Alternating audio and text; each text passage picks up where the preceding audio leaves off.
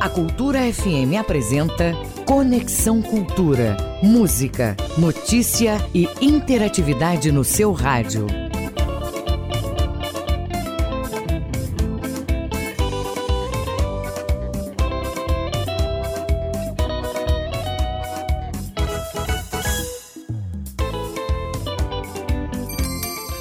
Oito em ponto, muito bom dia para você. Eu sou Isidoro Calixto, você sabe, sou seu amigo.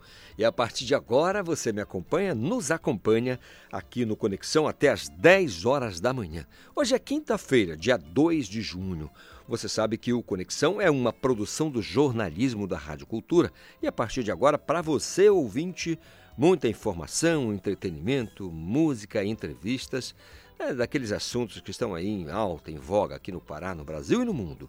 Ouvinte, você pode fazer parte da nossa programação e de maneira muito simples, mandando a sua mensagem para o nosso WhatsApp 985639937. 985639937 ou pode nos dar a sua opinião através do Twitter com a hashtag Conexão Cultura. Conexão Cultura na 93,7. Hoje na história, em 1953, Elizabeth II foi formalmente coroada rainha da Inglaterra. Já em 1964 era fundada a OLP, Organização para a Libertação da Palestina. No Conexão de hoje, vamos conversar com o Chicão Santos. O assunto é a programação do 13º Festival Amazônia em Cena na Rua. Também tem um papo com a Sofia Lobato. O assunto, o lançamento do livro Luar. Sem falar dos nossos quadros de psicologia, economia e análise do futebol com o Ivo Amaral. O Conexão Cultura começa agora na sua Cultura FM e no YouTube, através da nossa página arroba Portal Cultura. Música, informação e interatividade. Conexão Cultura. Lendas da Pré-Mar, Lúcio Mozinho, 8 e 3.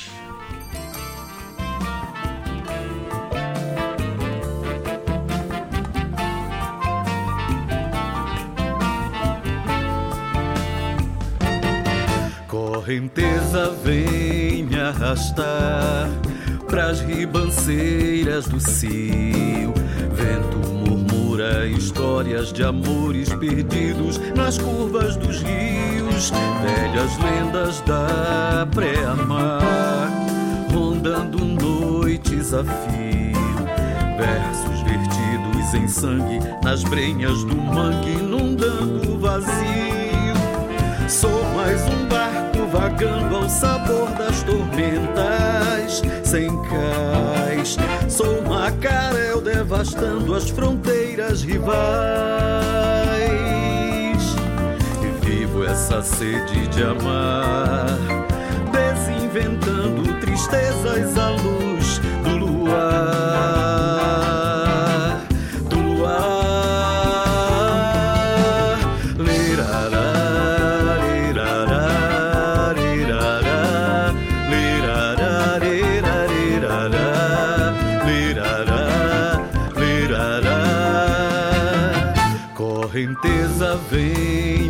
Arrastar pras ribanceiras do cio. Vento murmura histórias de amores perdidos nas curvas dos rios, velhas lendas da pré-mar, rondando noites a fio. Versos vertidos em sangue nas brenhas do mangue, inundando o vazio. Sou mais um barco vagando ao sabor das tormentas, sem cais. Sou macarel devastando as fronteiras rivais. E vivo essa sede de amar, desinventando tristezas à luz do luar.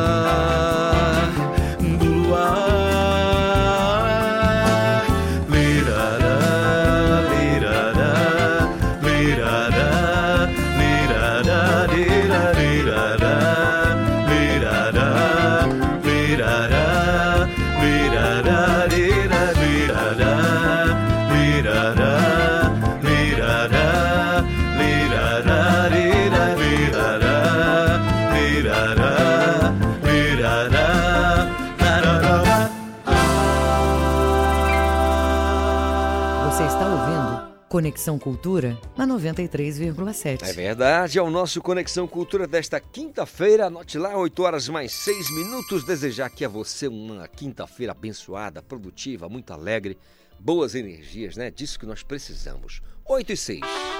O trânsito na cidade. Trânsito na cidade, movimentação nas ruas e avenidas, aos pontos de fuga, né? Aquela via alternativa que você precisa buscar porque a coisa às vezes fica complicada. João Paulo Seabra, bom dia. Olá, bom dia, Isidoro Calixto. Bom dia também para todos os ouvintes do programa Conexão Cultura. E nós temos as informações do aplicativo Waze, começando lá por Ananindeua, no conjunto Cidade Nova 2. É, já tem inclusive um registro de acidente de trânsito na travessa SN03 e por isso o trânsito está intenso desde a feira da Cidade Nova 2 até o Hospital Nipo Brasileiro, com a velocidade média, de acordo com o aplicativo, nesse perímetro é de 12 km por hora. E agora continuando, só que no município de Marituba, ali na altura da rodovia BR-316, no sentido de quem está indo para Nanindeua, o trânsito também já começa a ficar pesado por volta do quilômetro 14, com cerca de 12 km por hora desde o ginásio municipal poliesportivo de Marituba até a Avenida Independência. E também, é, infelizmente, tem um registro de acidente por volta do quilômetro 12, mais ou menos é, ali nas proximidades do condomínio Citamaris.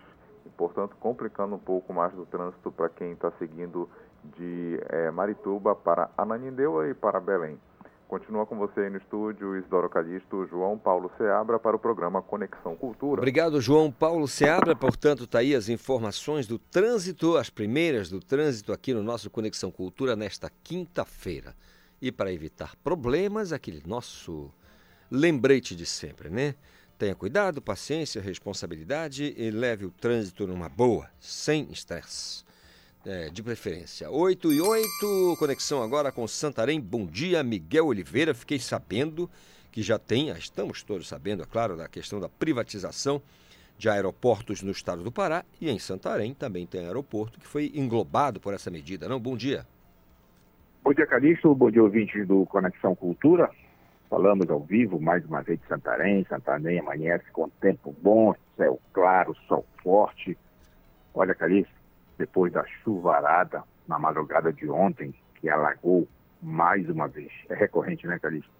Alagou mais uma vez a orla da cidade, grande parte da orla da cidade foi para o fundo e agora, Calixto, um detalhe, a prefeitura que não se manifestava quando havia esse tipo de situação, informou que a causa do alagamento, Calixto, além, evidentemente, da água muito forte, foi que os bueiros estavam entupidos de lixo que pessoas jogam ou colocam para a coleta depois que o carro passa.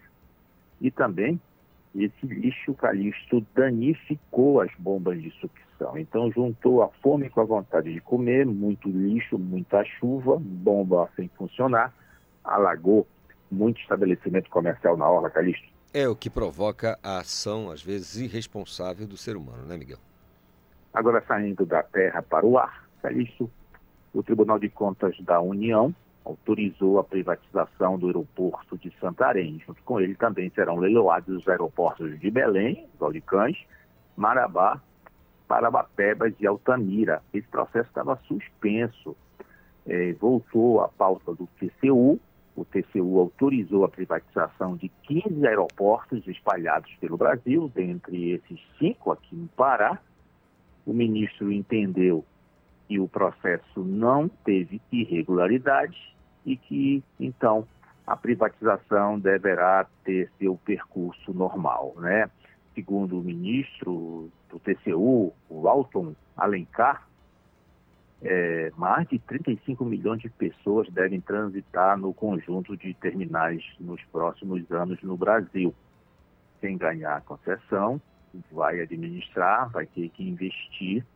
O aeroporto de Santarém, Maestro Wilson Fonseca, ele é um dos principais aeroportos da região norte, embora opere apenas com voos, voos domésticos, Calixto. Mas, em todo caso, é um aeroporto que, segundo a Infraero, movimentou no ano passado cerca de 400 mil pousos e decolagens. É um aeroporto com muita movimentação e durante a pandemia realmente ficou é, praticamente ocioso, porque muitas companhias acabaram cancelando os voos. Santarém é uma rota estratégica, não só para alternativa de voo, né? e esse sim para qualquer tipo de aeronaves, mas ele está estrategicamente localizado entre as capitais do Amazonas, Manaus e Belém. E daqui você tem voos que partem para Belém, Manaus, o Nordeste e também para Brasília, com conexão para São Paulo e Rio de Janeiro. Portanto, os aeroportos de Belém, Santarém, Marabá, Parauapebas e Altamira, e além do vizinho de Macapá, vão entrar na próxima rodada de privatização dos aeroportos brasileiros, Calixto. Miguel, eu não sei qual é a opinião da população de maneira geral, se já repercutiu essa situação aí nas ruas da cidade, mas tem gente para a banda de cá que diz que quando acontece a privatização, por exemplo, dos aeroportos, é quando a União não tem competência para administrar, ou seja, para investir e fazer com, aquele, com que aquele, é, aquela aquele estabelecimento, né, que não deixa de ser, dê lucro, né, seja superavitário, por ser público, seja superavitário. Então, é, passa pela, pela, questão da incompetência é, do, do, da, da, União no sentido de, de, de, investir e fazer aquilo funcionar de maneira é, adequada. E eu não sei qual a opinião Calixto. da população aí, mas mais ou menos por aqui também. Olha, Calixto, o que se ouve, né, primeiro é que nem todo aeroporto ele é superavitário, ele dá lucro, né? Então tem aeroportos superavitários e outros deficitários. Esse leilão, ele engloba um grupo de aeroportos é, que tem no meio é, aeroportos superavitários e outros deficitários. Por exemplo, nesse grupo todo, nesse lote, o termo técnico é lote, você tem os aeroportos de Congonhas e Campo de Marte, São Paulo, Campo Grande, Corumbá e Ponta Porã, no Mato Grosso, Jacarepaguá, que é um aeródromo no Rio de Janeiro, e aeroportos mineiros de Montes Claros, Uberlândia e Uberaba, Macapá, como já falei, e os aqui do Pará, Belém, Santarém, Marabá e Parauapebas. No caso de Santarém, trazendo a questão mais para o lado regional, é, há de se convir que a estrutura do aeroporto Maestro Fonseca já é pequena, o volume de voos e trânsito de passageiros que embarcam e desembarcam. Só para você ter uma ideia, o recente terminal hidroviário, inaugurado no mês de março pelo governador Helder Barbalho, a estação de passageiros é cinco vezes maior do que a estação de passageiros do aeroporto Maestro Fonseca. Daí você já vê, por essa comparação, a estrutura acanhada do aeroporto Maestro Wilson Fonseca, que, bem ou mal, funciona prestando um serviço regular. Agora, a população, de certa maneira, ainda não está muito ligada nesse assunto, porque essa novela de privatizar o aeroporto de Santarém não é de hoje. Olha, Calixto, ela é antiga, já vem até de governos passados, Calixto. É, Miguel, vamos ver no que vai dar. O que me intriga é assim, como é que um aeroporto, vamos dizer, aeroporto X, ele é um aeroporto que não dá lucro, e aí você privatiza ele passa a dar lucro. Eu, essa conta para mim não bate. Não bate. É verdade, olha, Não tem como bater. Não entendo. Não tem como bater. Algumas coisas não tem como bater, inclusive levando o, termo ao pé da letra, a gente não pode deixar de registrar aqui, somos todos jornalistas, e lamentar e fazer coro à nota do sindicato da categoria, que ontem emitiu uma nota de repúdio pelo fato do repórter Valdinei Fernandes, da Rádio Sucesso de Oriximiná, ter sido agredido com um estoco pelo prefeito de Oriximiná, William Fonseca. Uma atitude lamentável. Nós queremos aqui apresentar nossa solidariedade na rede profissional, inclusive, Carlos, porque ontem foi o dia da imprensa e a gente terminou o dia com essa notícia lamentável. Era isso, Calixto. É isso, Miguel. Um grande abraço para você, ótimo dia, bom trabalho em Santarém, tá bom? Até amanhã. Até amanhã. 8 horas mais 16 minutos. Vale Música abre inscrição para novos alunos aqui na capital. Vou dar bom dia ao meu colega Igor Oliveira. Oi, Calixto, bom dia para você e aos nossos ouvintes do Conexão Cultura nesta manhã de quinta-feira. A gente chega aqui para dar informação que a Fundação Amazônica de Música está aí com as inscrições abertas para novos alunos entre 7 e 9 anos para iniciar a formação musical com aulas de canto, coral e de flauta doce. As vagas disponíveis são apenas para o turno da tarde e o prazo de inscrição vai até o dia 9 de junho e podem ser realizadas na sede da Fundação Amazônica de Música, que fica localizada na Avenida Governador Magalhães Barata, número 1022, entre a Travessa 14 de Abril e Castelo Branco, nos horários das 9 às 11 da manhã e das 3 e 5 da tarde. Os documentos necessários são cópias da carteira de identidade, CPF da criança e as cópias dos mesmos documentos do, do pai e da mãe. É, além de cópia do comprovante de matrícula escolar, em caso do aluno seja de rede pública, ou comprovante de bolsa escolar, se for estudante da rede privada cópia do comprovante de residência atual, cópia do PIS-PASEP ou cartão cidadão, se houver, e uma foto 3x4. Os inscritos participarão de testes seletivos entre os dias 13 e 15 de junho. A divulgação do resultado da seleção está prevista para o dia 20 de junho e o início das aulas será em 9 de agosto. Mais informações pelo telefone 3347-0505. 3347-0505. Eu volto com você, vou bem ali e já volto aqui novamente no Conexão Cultura, Calixto. Valeu, Igor. Ele diz: Eu vou bem ali e volto já, né? Parece brincadeira de, de, de adolescente, ali é de criança, na verdade. Grande Igor Oliveira, nosso colega, sempre nos dando a honra de participar aqui conosco com informações, nesse caso aqui, Vale Música, com inscrição aberta aí para novos alunos aqui na capital. São 8 horas mais 18 minutos, meu caro Paulo Sérgio.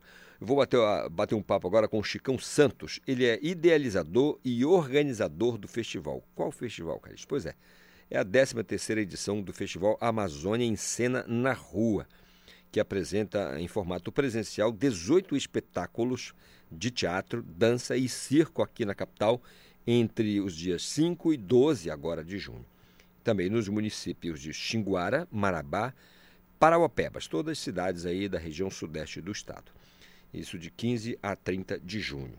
A iniciativa tem como objetivo central promover a circulação de espetáculos e a conexão entre grupos de artistas de diferentes estados, né? E Portanto, eu vou bater um papo aqui agora com o Chicão Santos, que é organizador e vai falar para a gente, né, nos dar todas as informações acerca dessa iniciativa. Bom dia, Chicão, tudo bem? Bom dia, Calixto, tudo bem? Tudo na Santa Paz? Exatamente. Meu caro, fale para a gente, é, primeiro, é, como é que você avalia as edições passadas é, do festival? Olha, é, o, o Amazônia em Cena na Rua ele nasceu com ah, o propósito de reunir os grupos, né, os coletivos de, de arte cênica da Amazônia. Nós já realizamos 12 edições e foi sucesso total. É, inclusive, na edição de 2011, nós reunimos mais de 50 mil pessoas presencialmente, porque lá nós temos uma arena lá em Porto Velho, que cabe 5 mil, 7 mil pessoas. Né? Então, as pessoas vão ao festival e, e participam é, uma, uma presença muito forte, entendeu? É, é, Chicão, eu queria que você falasse para gente, é assim, é, dois anos, foram dois anos aí de, de pandemia em que a gente não pôde fazer quase nada, né, de maneira presencial. Quando aconteceu alguma coisa legal foi de maneira híbrida, né? Então eu, eu pergunto a você, como é que foi formatado essa, essa edição, uma vez que nós estamos aí com essa liberação é, em função da melhoria no, no cenário da pandemia? Certo. É, na verdade, essa edição ela foi selecionada no edital do Instituto Vale em 2020. E tivemos esses dois anos com recursos parados na conta, aguardando é, cessar é, essa coisa da pandemia, né, para depois a gente fazer o planejamento para executar. A gente ia fazer em março e abril, mas aí devido ao inverno amazônico, inclusive as nossas cidades aí do interior do, do Pará estavam debaixo d'água, não, não pudemos realizar também, e passamos para junho. E, e agora definitivamente a gente já está com essa programação prontinha aí para começar dia 5 e, estender até o dia 12. Foi um processo muito difícil porque a pandemia é, fez com que o, os serviços também é, elevassem seus preços e, de repente, quando a gente está tudo programado e estamos já quase chegando em Belém, tem a guerra lá da Rússia e da, da Ucrânia, que também elevaram mais os preços ainda. Então, nós estamos trabalhando com um orçamento super apertado, mas estamos dando conta do recado, né? Vamos fazer uma edição especial aqui no Pará com muito sucesso e, e, e trazendo para a população aqui da cidade e também das três cidades do interior uma programação é, importante. Né? E, e, trazendo as artes cênicas da Amazônia e também de quatro estados convidados de outras regiões. É bem legal. Agora, é, eu fico imaginando aqui a estrutura, porque são 18 espetáculos de teatro, dança e circo, né, né é, Chicão? É. É, é, na verdade, é, são 18 espetáculos, mas nós temos uma questão, Calixto. Nós vamos fazer cada espetáculo que for apresentado no anfiteatro da, da Praça da República, eles farão uma apresentação é, em escolas ou em espaços, da, em comunidades que têm baixo acesso às atividades culturais. Por exemplo, nós vamos fazer lá no, no Gamar, em duas escolas, vamos fazer na escola é, Ulisses Guimarães, que é mais central, né? Mas nós vamos fazer lá na, na usina da Paz, é, agora não recordo aqui o, qual que é a usina. Deixa eu só ver aqui o, aqui para te falar qual é a usina que nós vamos fazer também. Então nós vamos ter, além da, das 18 apresentações aqui na Praça da República, nós vamos ter mais 18 apresentações é, nessas comunidades que têm um baixo acesso à, atividade cultural, né? Então você veja que é um, um é, é, é, a usina de, de Bengui. Bengui, falei certo? Bengui. Bengui, Bengui. falei certo, né? E Guamá, eu falei certo também, né? Também. Guamá, lá na escola Barão do Igarapé Mirim, e também a escola que fica do lado. Eu fui lá fazer uma visita, rapaz. Gostei muito dessa cidade. Eu, eu só, só teve um engarrafamento que eu fiquei lá de duas horas no carro, mas foi, foi bom, né? Mas o povo aqui fala assim, ah, se não tiver engarrafamento não é Belém, né? Falei, ah, então tá bom. Não, mas é que estava tendo uma manifestação lá e eu fiquei é, parado lá. Acontece. E uma outra coisa também que acontece também, Thalys, que é, é a parte formativa. Nós vamos oferecer é, uma oficina lá na escola, no Guamá, certo? É, de números cômicos, com dois palhaços maravilhosos do Rio de Janeiro, dois palhaços bons, é, vão ensinar aquela garotada lá técnicas de, de palhaçaria, técnicas de comicidade, entendeu? Então eles vão estar dia 7 trabalhando com, com esses jovens é, técnica circense.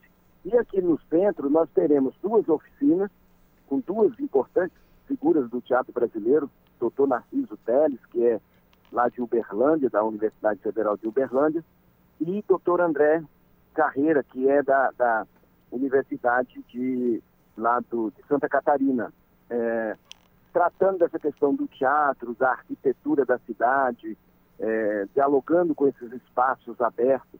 E, e, é tão importante trazer essas pessoas, porque a, a nossa Praça da República ela é cheia de, de de contexto histórico, de contextos é, que dialogam com essas narrativas. Né? Ali nós temos o Teatro da Paz, que é uma outra estrutura, mas nós temos um anfiteatro, a gente tem coretos. Eu acho que é a praça que tem mais coretos no Brasil, é, é, se eu não me falha a memória, e, e lugares maravilhosos. E a, a, gente vai fazer essa discussão, inclusive também com, com esse tempo histórico também, que tem esse casario todo, tão importante né, para a memória da cidade, para a gente estar tá discutindo essas questões. Então, nós temos os espetáculos que vão ser oferecidos às 19 em diante, começa às 19 horas exatamente. São dois espetáculos por dia e é, tem essas partes formativas também que vai estar acontecendo para a gente fazer uma grande festa das artes aqui da Amazônia e do Brasil. Chicão, eu fico me, me, me perguntando assim da expectativa de vocês. Primeiro, uma curiosidade. Quantas pessoas né, estão envolvidas diretamente no trabalho, assim, só para a gente entender, para que o ouvinte aqui do Conexão Cultura entenda, quantas pessoas estão envolvidas é, do projeto, trabalhando diretamente nesse, nesse, nessas certo. iniciativas? Ó, diretamente, nós temos mais de 100 pessoas envolvidas, diretamente. E só, só, só as pessoas que estão trabalhando mesmo na, na, na cena, né? Fora a questão de hotel, de, de, de transporte, de vans, e o pessoal que são os nossos colaboradores, né? Alimentação, é, é, todos esses colaboradores que, que normalmente trabalham conosco, né?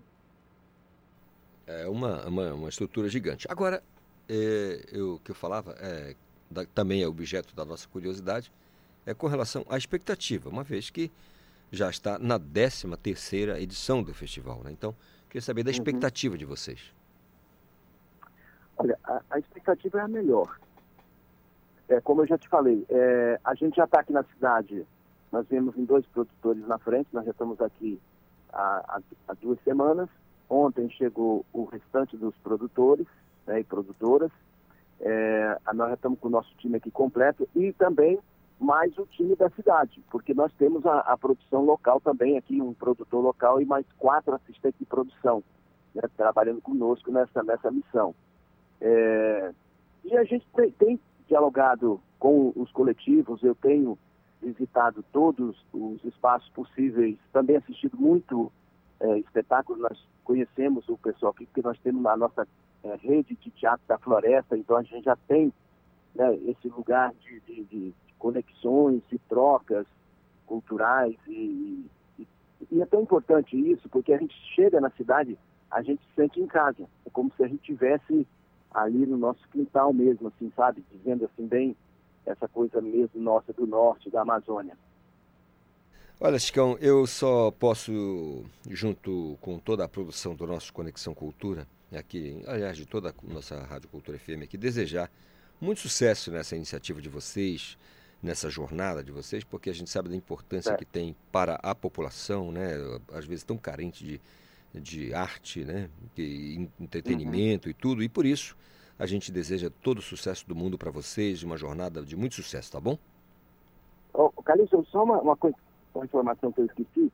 No dia 5, às 19 horas, vai ser transmitido ao vivo porque nós temos a Rede Brasileira de Teatro de Rua também, é muita gente que nós temos, mais de 1.500 articuladores, e a gente vai transmitir ao vivo para que eles possam também assistir em outras, em outras cidades, tá bom?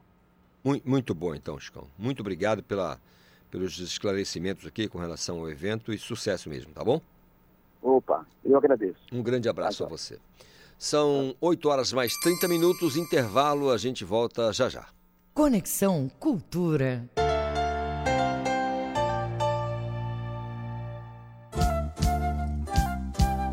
ZYD 233, 93,7 MHz.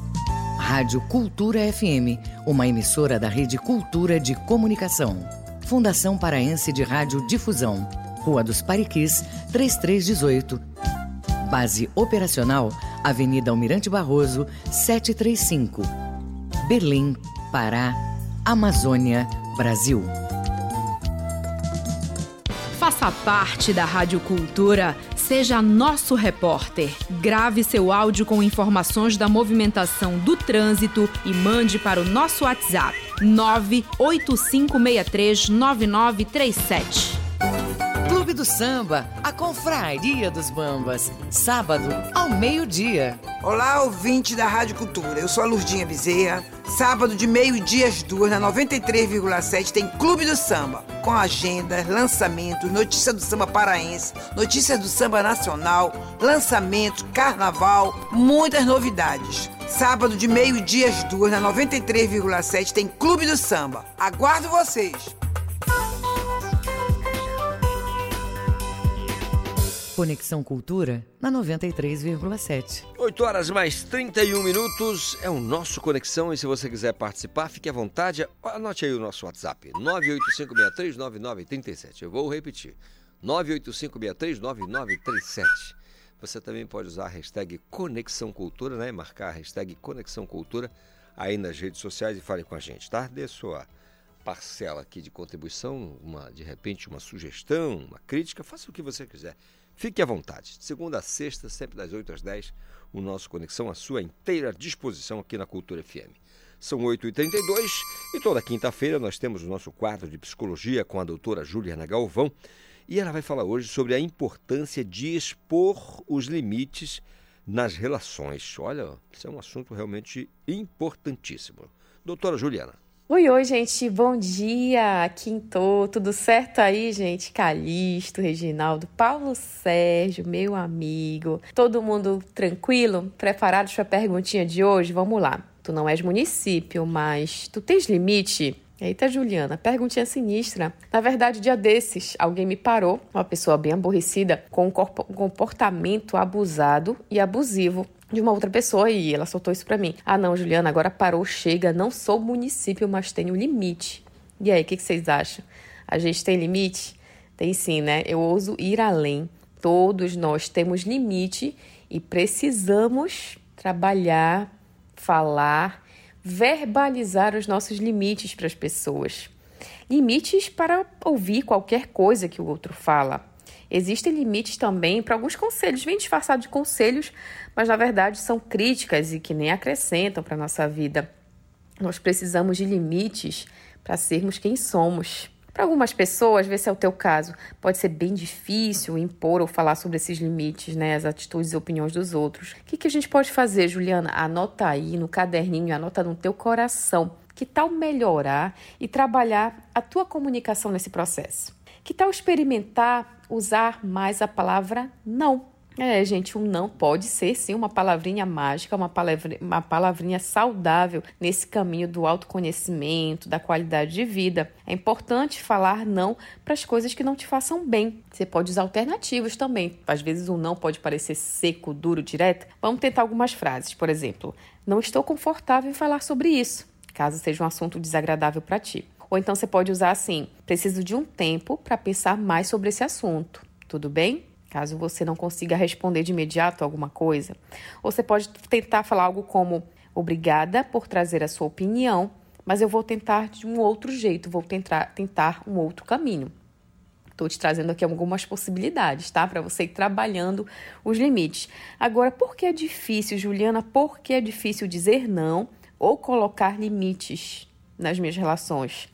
Isso pode estar relacionado com o medo de magoar o outro, decepcionar, mudar as relações, prejudicar as relações. Mas vamos pensar nisso. Quando a gente fala não e quando a gente de fato mostra quem somos ou quem queremos ser, isso não está relacionado com nossa intenção e o nosso interesse em melhorar uma relação?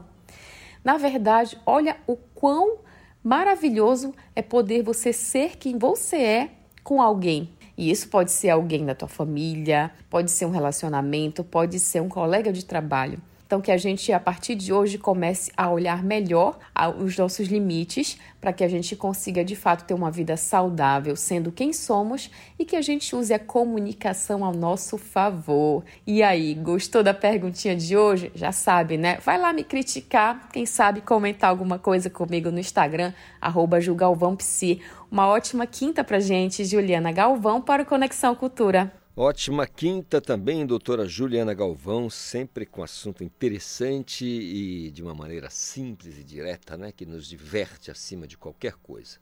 9 horas, 8 horas, mais 35 minutos, Paulo. 8 e 35. O ouvinte pode participar do nosso Conexão Cultura pelo nosso WhatsApp 985639937. O trânsito na cidade. Trânsito na cidade. Atualização. O que está rolando agora nas ruas e avenidas da Grande Belém? João Paulo Seabra.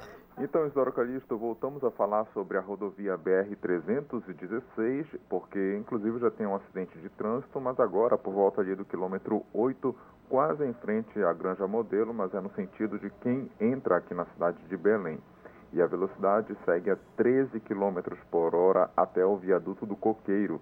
E voltando aqui para o centro de Belém, começando a falar do centro aqui de Belém, a gente destaca a rua Antônio Barreto, é, no bairro do Marizal, que tem um trânsito intenso desde a Duque de Caxias, com 14 km por hora até a travessa Almirante Van de e depois fluindo até a Doca de Souza Franco. Segue com você aí no estúdio, Isidoro Calixto, João Paulo Seabra para o programa Conexão Cultura. Obrigado, João Paulo, pela participação e suas informações do trânsito aqui no nosso Conexão desta quinta-feira. 8h36, não perca o seu tempo. A diretoria do Sírio 2022 detalha ações da festividade religiosa neste mês de junho. Acionando a minha colega Renata Rocha para nos dar esses detalhes. Bom dia, Renata. Bom dia, Calixto. Bom dia também a todos os nossos ouvintes do Conexão Cultura. As ações da diretoria da festa têm como foco a evangelização de pessoas, contando com visitas da imagem peregrina. Neste sábado, 4 de junho, é realizado o Sírio Solidário na região episcopal São João Batista, que envolve Outeiro, Tapanã, Icoraci e Pratinha, na paróquia São Francisco de Assis, no Tapanã. Alguns dos serviços prestados no local são consultas médicas em 10 especialidades e emissão de documentos como RG, CPF, carteira de trabalho e certidão de nascimento, tanto a primeira quanto a segunda via. No dia 5 de junho, começará em Santarém, no oeste do Pará, o quarto encontro de todas as dioceses da Amazônia Legal, inclusive com participação prevista de uma delegação de, do Peru. São no total 57 dioceses. No dia 11 de junho, vai ser realizada uma manhã de formação para os integrantes da diretoria da festa. Já entre os dias 21 a 27 de junho, Calixto, vai ser realizada a é realizada então o cerco de Jericó, que conta aí com sete dias de oração ininterruptas no Centro Social de Nazaré. Ao final do evento, vai ser feito um abraço simbólico ao terreno do Exército, perto do centro e na Basílica Santuária, para concretizar a proposta de se passar o terreno para a Arquidiocese de Belém e para se fazer a reforma da Basílica Santuária. Inclusive, o título Basílica completará 100 anos em 2023. Então, durante todo o mês de, de junho, aí tem uma programação especial. É, caso as pessoas tenham interesse, é só entrar no site oficial da, da Nossa Senhora de Nazaré, aqui de Belém, que aí a pessoa consegue acompanhar toda a programação. Eu volto com você aí no estúdio do Conexão, Calixto. Obrigado, Renata Rocha, pelas informações com relação a esse assunto que está sempre aí, é, né, sempre as pessoas buscam muito a questão da, das informações com relação ao Sírio, que acontece todo ano, e a diretoria sempre se manifestando. É importante passar aí ao ouvinte aqui do nosso Conexão essas informações. Olha, eu vou bater um papo agora, que são 8 horas mais 38 minutos, com a doutora Lucieta Martorano. A doutora Lucieta ela é pesquisadora da Embrapa Amazônia Oriental, é doutora em fitotecnia e agrometeorologia é, e é também supervisora da Embrapa Amazônia Oriental no escritório e é responsável pela região do Médio Amazonas, com sede lá em Santarém. Por quê? A Embrapa entende que a pesquisa agropecuária nacional é uma forte aliada do Brasil e do planeta é, quando o assunto é o alcance das metas da Agenda para 2030, estabelecida em 2015 pelas Nações Unidas. Né? Aí esses, esses eixos aí, mudanças climáticas, segurança alimentar e conservação ambiental. Então a gente vai bater um papo agora com a doutora Lutieta para saber exatamente como é que se dá esse trabalho. Doutora, bom dia, tudo bem? Bom dia, bom dia Calixto, tudo bem? É uma satisfação falar com vocês e falar com os ouvintes da rádio. Poxa, que, que legal, que bom falar com a senhora. Primeiro, a gente queria Muito entender obrigada. o que são o, o, o, os ODS e como a Embrapa atua para o cumprimento dessa agenda até para 2030, doutora. Bem, os ODS, eles vêm, a gente tem que pensar no tempo. O, a, desde 2000, os objetivos do milênio, em 2000 foram estabelecidos os objetivos do milênio. Só que, como não foi é, consolidado em 2015, a Organização das Nações Unidas, os é, países signatários, é, confirmaram, reafirmaram o compromisso de trabalhar pensando no, no desenvolvimento sustentável. Então, foram estabelecidos 17 objetivos com 169 metas e 231 indicadores o mundo vai precisar apontar os indicadores. Que indicadores nós estamos, por exemplo, com cinco P's? Vamos pensar nos P's da, é, nas pessoas. Como que está a nossa relação com as pessoas? A prosperidade, a paz, as parcerias e o planeta em si. No caso da Embrapa, Calixto, que nós trabalhamos com a produção agropecuária, a nossa preocupação está na como está sendo o uso do solo, por exemplo, como está sendo o uso da água, como nós estamos tratando a questão do desperdício. Por exemplo, nós temos projetos de pesquisa onde a gente guarda água da chuva, aquela água da chuva é canalizada para uns potinhos de cerâmica, aquele potinho que todo, todas as pessoas no interior usaram antes das geladeiras, e essa aí é feita uma irrigação, é uma tecnologia social é, fortalecida pela Embrapa, onde nós temos uma unidade demonstrativa aqui em Santarém, é, na comunidade de Lavras. Então, nós temos que nos preocupar com o desperdício. Nós temos muita água, tem um período, 80% das chuvas, o volume de chuvas ocorre, eu sou agrometeorologista, como você falou, então, o volume da chuva ocorre de dezembro a junho.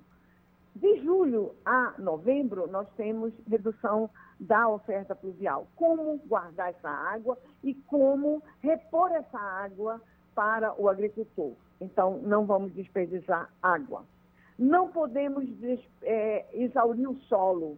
Então, nós temos sistema de produção na Embrapa que incorpora matéria eh, orgânica no solo, como o plantio direto. Nós temos sistemas de produção recomendando na Embrapa como um sistema integrado, imitando uma floresta, imitando uns cristais é, florestais como os sistemas agroflorestais. Nós temos o sistema, por exemplo, integração lavoura, pecuária, floresta, onde o animal, o pasto manejado, o animal tem sempre um conforto térmico e nós estamos produzindo também a retirada de carbono com a, o componente florestal. Então, os sistemas de produção, roça sem queima, que são tecnologias consolidadas da Embrapa, manejo de açaizais nativos com responsabilidade, a, os, as cultivares mais produtivas e, e, e de sequeiro, como açaí, o açaí BRS Pará, o BRS Pai d'Égua, cultivares lançadas pela Embrapa, como o Cupuaçu 5.0. Então, essas são as tecnologias que nós temos que levar ao produtor daqui do oeste do Pará. O nosso núcleo, onde eu estou como supervisora a partir de 1 de outubro de 2021, o nosso núcleo abrange 19 municípios na, na região de integração do Baixo Amazonas e do Tapajós. Então, é uma área grande de, é, de abrangência, onde o NAPS tem que estar sempre atuando.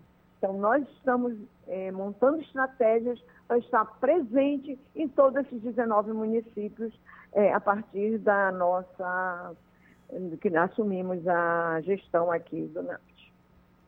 Doutora Lucieta, é, a gente tem assim a curiosidade de saber porque é muito, é muito serviço é, desenvolvido pela Embrapa, porque a gente sabe que a pesquisa, muitas vezes o, o, pesquisador, o cientista, ele trabalha de maneira muito solitária, né? Ele, por exemplo, a gente falou aí de alguns desenvolvimentos de cultivares e a gente tratou aqui durante muito tempo dessa, por exemplo, do kit clonal, Cupuaçu 5.0 e a gente sabe que foi, foram anos e anos de trabalho, de pesquisas. Isso. E a gente fica Exato. assim, a gente fica assim se perguntando na região onde a senhora atua, como é que é a, o comportamento é, das pessoas envolvidas do lado de lá do balcão, ou seja, tanto quem produz quanto quem utiliza essa produção. Né? Como é que é essa resposta para vocês que buscam sempre a pesquisa como o principal fator de desenvolvimento, especialmente da agricultura, doutora? A Embrapa não trabalha sozinha. O, o, P, o 17 Objetivos de Desenvolvimento Sustentável, o 17 é parceria. Nós temos que trabalhar, a Embrapa sempre trabalha com extensão rural, com as universidades formando novos alunos, com as, as instituições de é, extensão, pesquisa, ensino e o produtor rural a gente monta unidades demonstrativas onde o produtor estava com, em contato conosco diariamente nas unidades demonstrativas. Então, não é assim uma pesquisa, não é muito solitária na área da é, agropecuária. Nós sempre trabalhamos com uma equipe, tem equipe de campo, não é muito de escritório, não. Nós trabalhamos muito a campo e essa nossa pesquisa tem que atender às demandas do produtor. Eu posso... É nossa obrigação, nosso compromisso ético é atender às demandas do produtor. Eu posso imaginar. Agora, a Embrapa, ela é, realiza na, na próxima segunda-feira né, uma, uma, uma, live para discutir é, as ODS né, na região do Médio Amazonas. Excelente. Como é que vai Exato. acontecer? Olha, vou, vou até aproveitar e convidar os ouvintes para participarem da nossa live que vai começar às 15 horas. Nós temos o convidados, três convidados desses setores, por exemplo, um professor que integra uma, a FOPIES, uma federação é, que se preocupa com a água, ou seja, a questão hídrica ou o desperdício é uma preocupação nossa. Ele é um advogado, é um professor advogado da UBRA. Nós temos uma professora da UFOP, a professora Daniele, que vai participar dentro da cadeia, a responsabilidade da cadeia dos orgânicos. E temos um, o seu João, que é o presidente da federação da Flona, onde ele vai falar da, das comunidades que estão dentro dessas unidades de conservação. Essas unidades de uso conservacionista, como a Flona Tapajós, quando a palavra, quando a gente usa a palavra conservação, é usar bem, ou seja, preservar é manter intacto e conservar é usar bem. Onde tem ser humano, onde tem vida, a nossa função é conservação, é o uso conservacionista. Então, nós vamos é, discutir, apresentar para a sociedade o que o NAPT, o que é nosso núcleo de transferência de tecnologia está fazendo, ou a, o potencial dentro dos ODS, Objetivos do Desenvolvimento Sustentável. Então, é essa a nossa live de segunda-feira. Doutora Lutieta. 15 horas. Doutora Lutieta, eu quero, em nome de toda a produção do nosso Conexão Cultura, a gente sempre está aqui conversando com o, todo o povo da Embrapa, né, da, nas vários ramos, e, e o pessoal da Imater também, a extensão rural. E a gente tem o maior, maior, interesse de divulgar isso para a população. Muitas vezes a, a, sociedade não faz ideia da luta que é é, o trabalho de desenvolvimento de pesquisa da Embrapa e de muitos outros Verdade. organismos, né?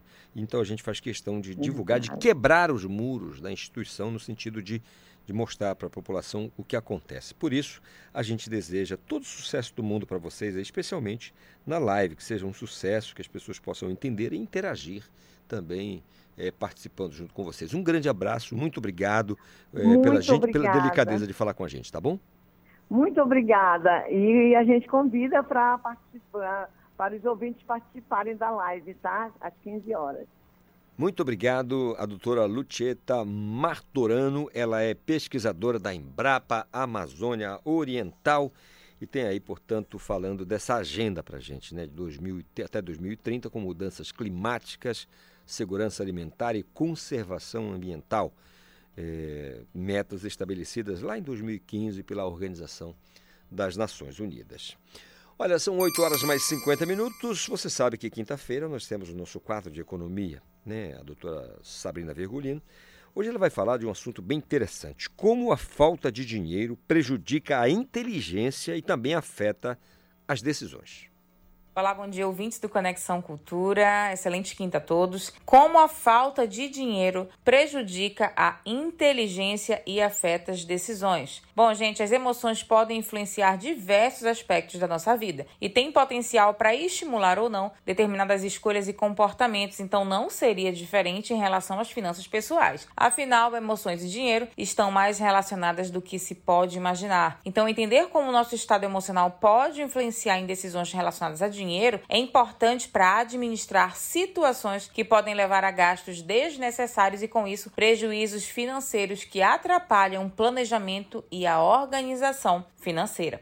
Então você vai saber hoje qual é a relação entre a emoção e o dinheiro e como elas podem impactar os seus gastos pessoais e principalmente em de que maneira é possível controlar os impulsos causados por emoções que podem fazer você gastar mais. Então, pesquisas mostram que dificuldades com dinheiro ocupam tanto espaço no nosso cérebro que afetam a capacidade de raciocinar, de pensar, o que leva a decisões erradas. Então, se você não tem tempo para pensar, para raciocinar, é óbvio que você não tem uma boa tomada de decisão na sua vida. O esforço que você faz para se livrar dessas, desses apuros financeiros ou simplesmente sobreviver é o caso de muitas famílias brasileiras e tem significativas consequências sobre o fato que uma cabeça cheia de problemas financeiros pode ser comparada a um computador com muitos programas abertos e conectado a uma internet lenta. Então, dessa forma, o cérebro fica sobrecarregado, o que pode levar a decisões ruins. Então, digamos que a banda larga aí mental é muito limitada. E muitas vezes você precisa focar na urgência do agora do imediatismo e faz isso com competência, resolve o problema. Porém, entretanto, todavia, se você faz isso, tá? Esse movimento aí ocorrer o tempo inteiro, você nunca vai estar satisfeito. Então, nunca vai ser o suficiente. Você vai negligenciar outras áreas da sua vida. Mas, afinal, Sabrina, como as emoções influenciam nos gastos pessoais? Gente, impulsividade, ansiedade, preguiça são alguns dos sentimentos que podem influenciar nos gastos pessoais de alguém. Com isso, é claro, atrapalhar o orçamento doméstico das suas finanças. Então, entre os sentimentos que podem complicar a sua parte financeira pessoal estão a euforia e a impulsividade impulsividade. Então, são elas que aumentam as chances de você gastar mais sem planejamento nenhum e depois ter que arcar com as dívidas que não estavam programadas. Por exemplo, quando alguém ganha um aumento de salário, essa pessoa pode sair para comemorar, fazer uma viagem final de semana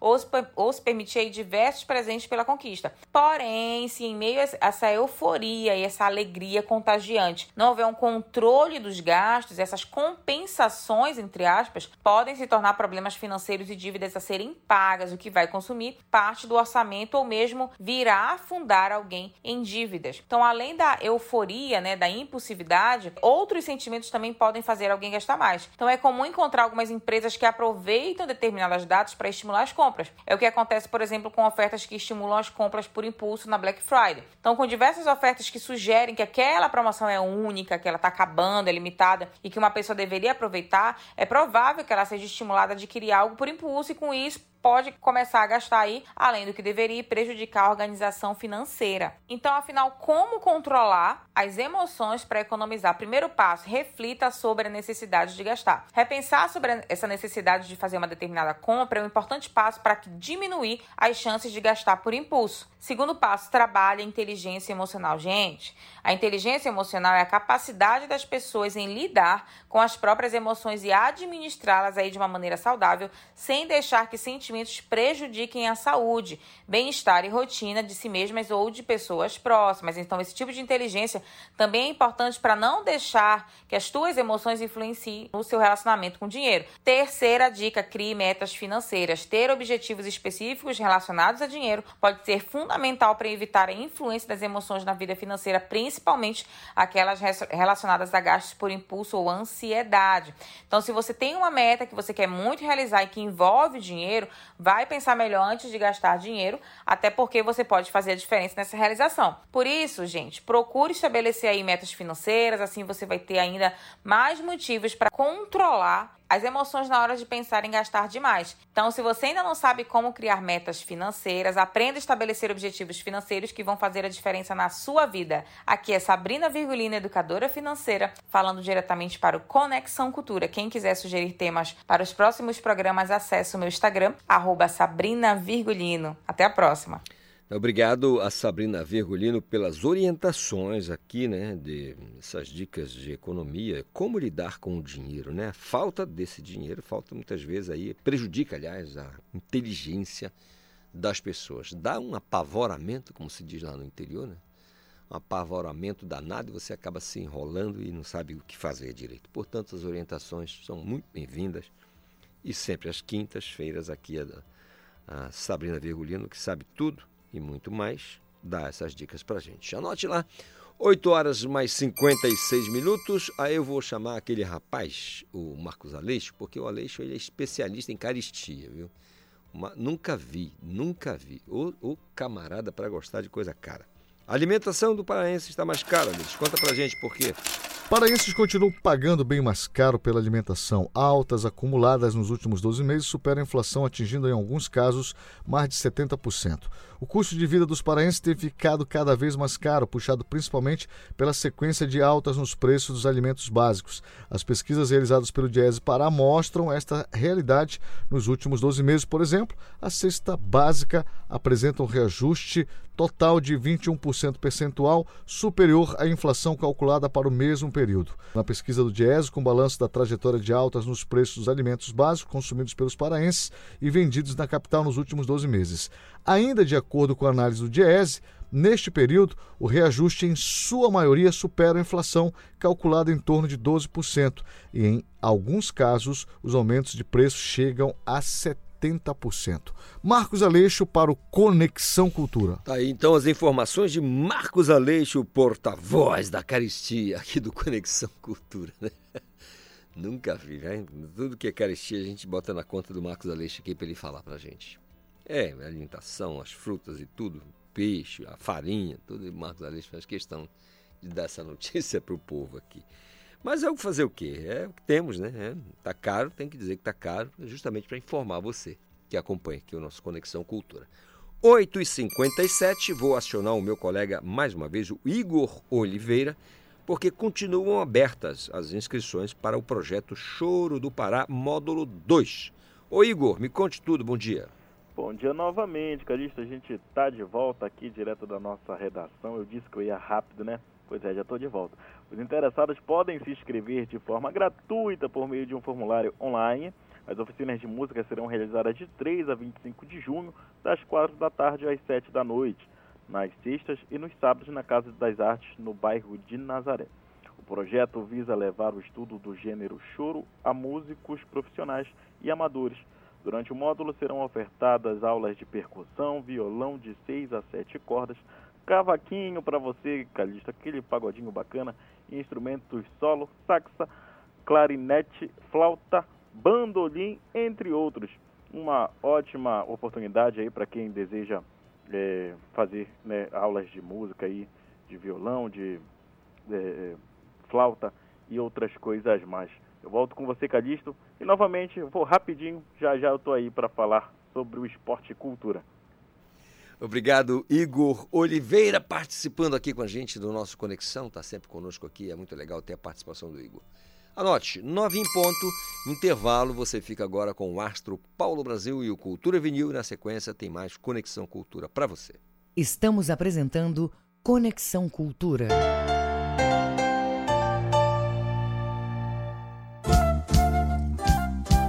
ZYD 233 93,7 MHz. Rádio Cultura FM, uma emissora da Rede Cultura de Comunicação. Fundação Paraense de Rádio Difusão. Rua dos Pariquis, 3318. Base operacional, Avenida Almirante Barroso, 735. Belém, Pará, Amazônia, Brasil. Se você foi exposto ao vírus ou mora com alguém que esteja com Covid-19, mesmo assintomático, deve fazer o teste. Mesmo que o resultado dê negativo, mantenha o isolamento por sete dias e teste novamente. Se der negativo pela segunda vez, pode sair do isolamento, mas continue atento aos sintomas. As vacinas são muito eficazes contra as formas graves da Covid-19, mas você precisa continuar a se prevenir. Proteja-se do coronavírus. Cuidar da sua saúde é proteger a todos. Cultura, rede de comunicação.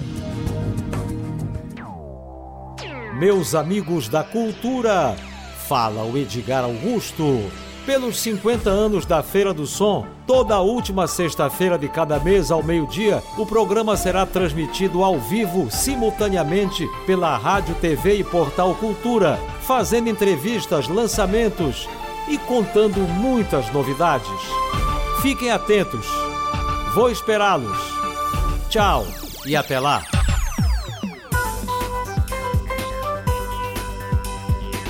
Conexão Cultura na 93,7. A música, o fato, a memória. Cultura vinil. A história da música em long play. Rio de Janeiro, início de 1970. Três nordestinos desembarcaram na Maravilhosa, com a bandeira da música brasileira de raiz progressiva. São eles, Zé Ramalho, Alceu Valença e Geraldo Azevedo. Zé Ramalho foi tocar na banda de Alceu Valença, que por sua vez se juntou ao conterrâneo Geraldo Azevedo e gravaram juntos em 1972 o LP Quadrifônico. Em seguida, Alceu gravou ao vivo o LP Vivo, com Zé Ramalho cantando e tocando viola de 12 cordas. Foi só em 1978 que Zé Ramalho da Paraíba, ajudado por amigos músicos, gravou seu primeiro LP. Estava lançada A Profecia. A Borrai abriu o LP. Um velho cruza soleira de botas longas, de barbas longas, de ouro o brilho do seu colar. Alvorrai. A balada, em compasso 6 por 8 com introdução vocal de Elba Ramalho e Cátia de França, tem poesia apocalíptica, em que aviões vomitam paraquedas, tem poesia com biologia, onde treponemas se misturam à música. Vila do Sossego, é isso e até Padre Cícero. Nos aviões que vomitavam paraquedas, nas casamatas, casas vivas, casumorras, e nos delírios meus grilos temer. Borboletas bailam pela cidade num balé com ares de invasão. Invadem apartamentos, cinemas, derrubando janelas e escadas rolantes. É a dança das borboletas de Zé Ramalho. As borboletas estão voando.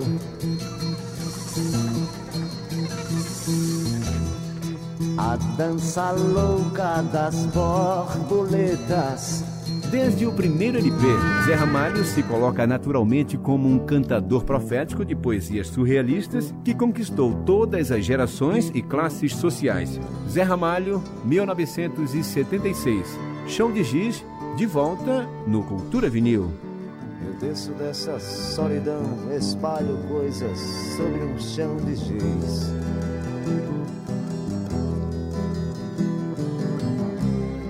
Há meros devaneios tolos a me torturar.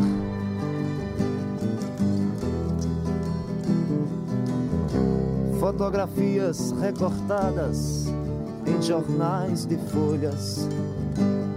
A miúde, eu vou te jogar num pano de guardar confetes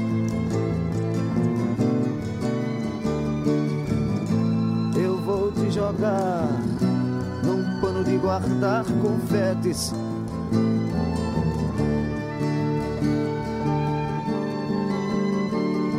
Disparo balas de canhão, é inútil, pois existe um grão vizir.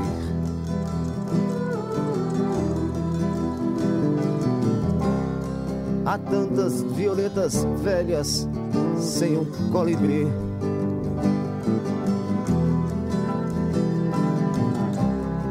Queria usar, quem sabe, uma camisa de força ou de Vênus. Mas não vou gozar de nós, apenas um cigarro.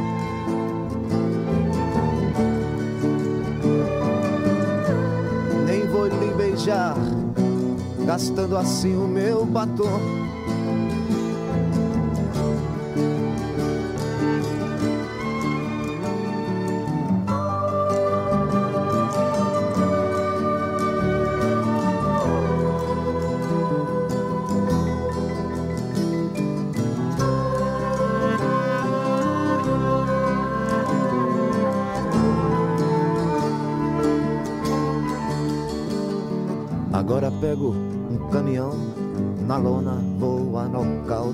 Outra vez.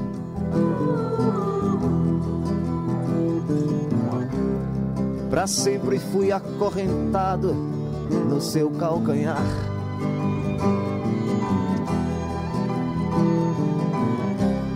Meus 20 anos de boy, that's over, baby.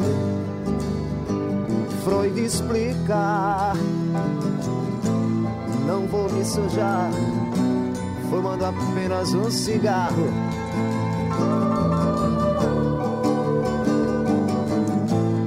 Nem vou me beijar, gastando assim o meu batom.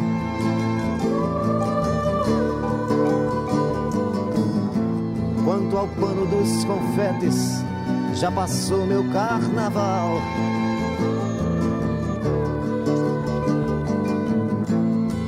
Explica porque o sexo é assunto popular.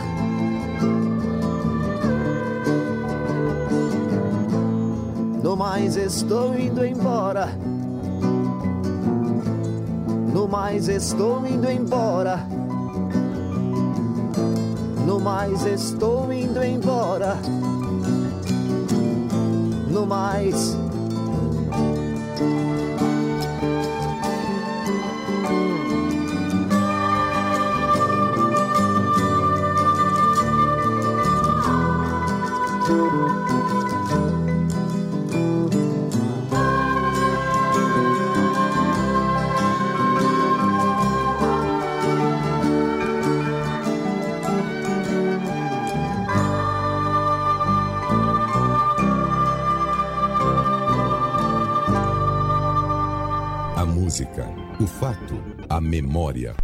Cultura vinil. A história da música em long play. Produção e apresentação, Paulo Brasil. Voltamos a apresentar Conexão Cultura.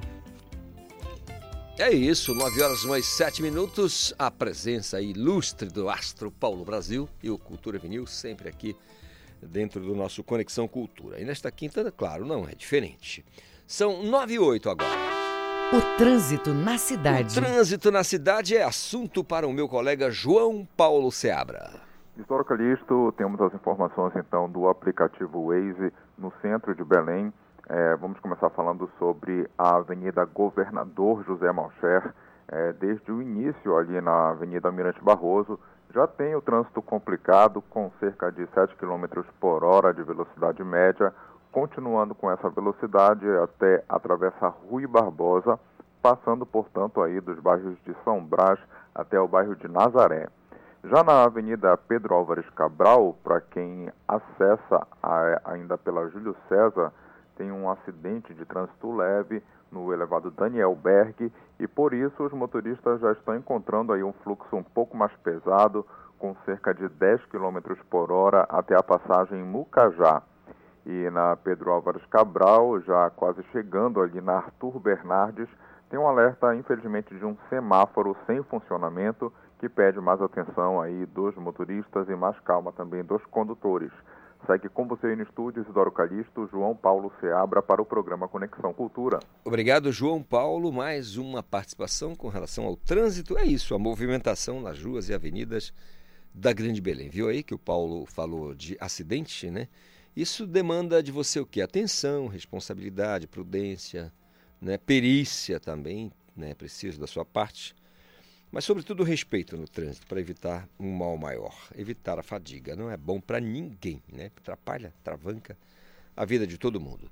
Anote, são nove horas mais nove minutos. Eu quero falar agora de lançamento literário, a obra Luar, escrita pelas professoras Crisálida Pantoja e Cesarina Lobato, isso é em memória, né? no caso da segunda aqui, dando seguimento às pesquisas relacionadas às transformações sociais lá no município de Igarapé-Miri. Oh, um abraço aqui a todo mundo de Igarapé-Miri, uma cidade que eu gosto muito. Passei muitos perrengues lá, viu? mas gosto muito da cidade.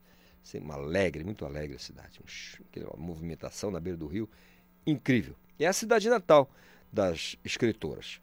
O livro traz um resgate histórico da cidade de Igarapé-Miri, né, que tem suas origens lá em 1714 e aborda, entre outros assuntos, os ciclos da borracha, da cana-de-açúcar, o açaí, e também registra a cultura, né, as vivências e impressões de quem nasceu e morou nesse município tão legal que é Igarapé-Miri. Quem está aqui com a gente para falar sobre esse lançamento é a Sofia Lobato. Ela é neta de uma das escritoras e, e, foi a revisora da obra. Ô Sofia, bom dia, tudo bem? Oi, bom Só dia. chega mais um pertinho aí, a gente te ouvir melhor. Tá bom assim? Tá ótimo assim. Ah, ah, você é neta de uma, da qual? Eu sou neta da Cesarina, da, da Cesarina. Cesarina Lobato. Tá bom. É, fala pra gente do livro, quando começou? Primeiro ficou muito bonito, parabéns, tá? Ah, obrigada, uma... a gente também está muito feliz muito com legal. o resultado. O resultado é, de identidade visual, muito legal. É, então, o livro ele começou a ser escrito há 15 anos atrás, Nossa. pelas duas. É, é um trabalho assim, elas foram fazendo, é, elas tinham é, trabalharam na cidade, né, como professoras, então a, tem muito, tinha muito, tinha muitas histórias que elas queriam registrar. E a Crisálida, que é amiga da minha avó, né, Cesarina, a Crisálida é formada em letras e a Cesarina em pedagogia. E as duas atuaram muito na educação, né, no município. E elas é, tinham essa vontade de registrar algumas histórias da cidade. Elas já haviam escrito um primeiro livro chamado Prismas sobre Educação e Cultura, no século XX, em Garapé-Miri.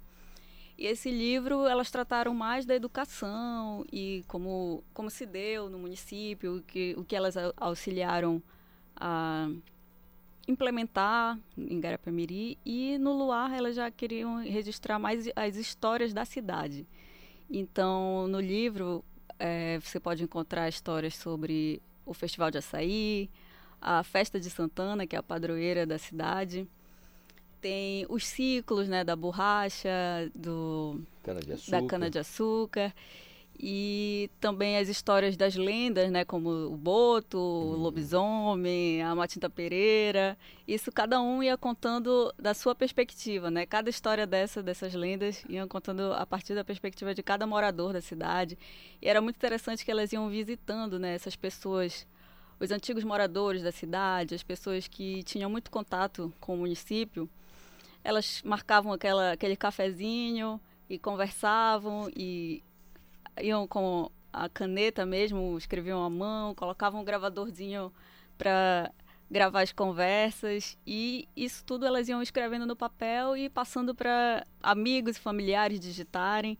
Então era meio que um trabalho despretensioso. Um dia seria publicado, né? Então por isso que demorou um pouquinho.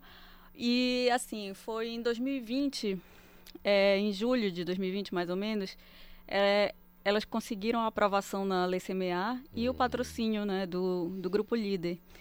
E só que em novembro de 2020 a minha avó Cesarina veio a falecer. Então ela tinha a, já tinha iniciado né, a, a, publicação, o trabalho para a publicação da obra.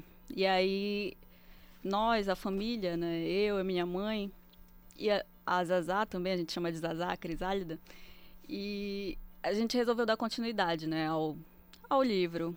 E uma homenagem a ela.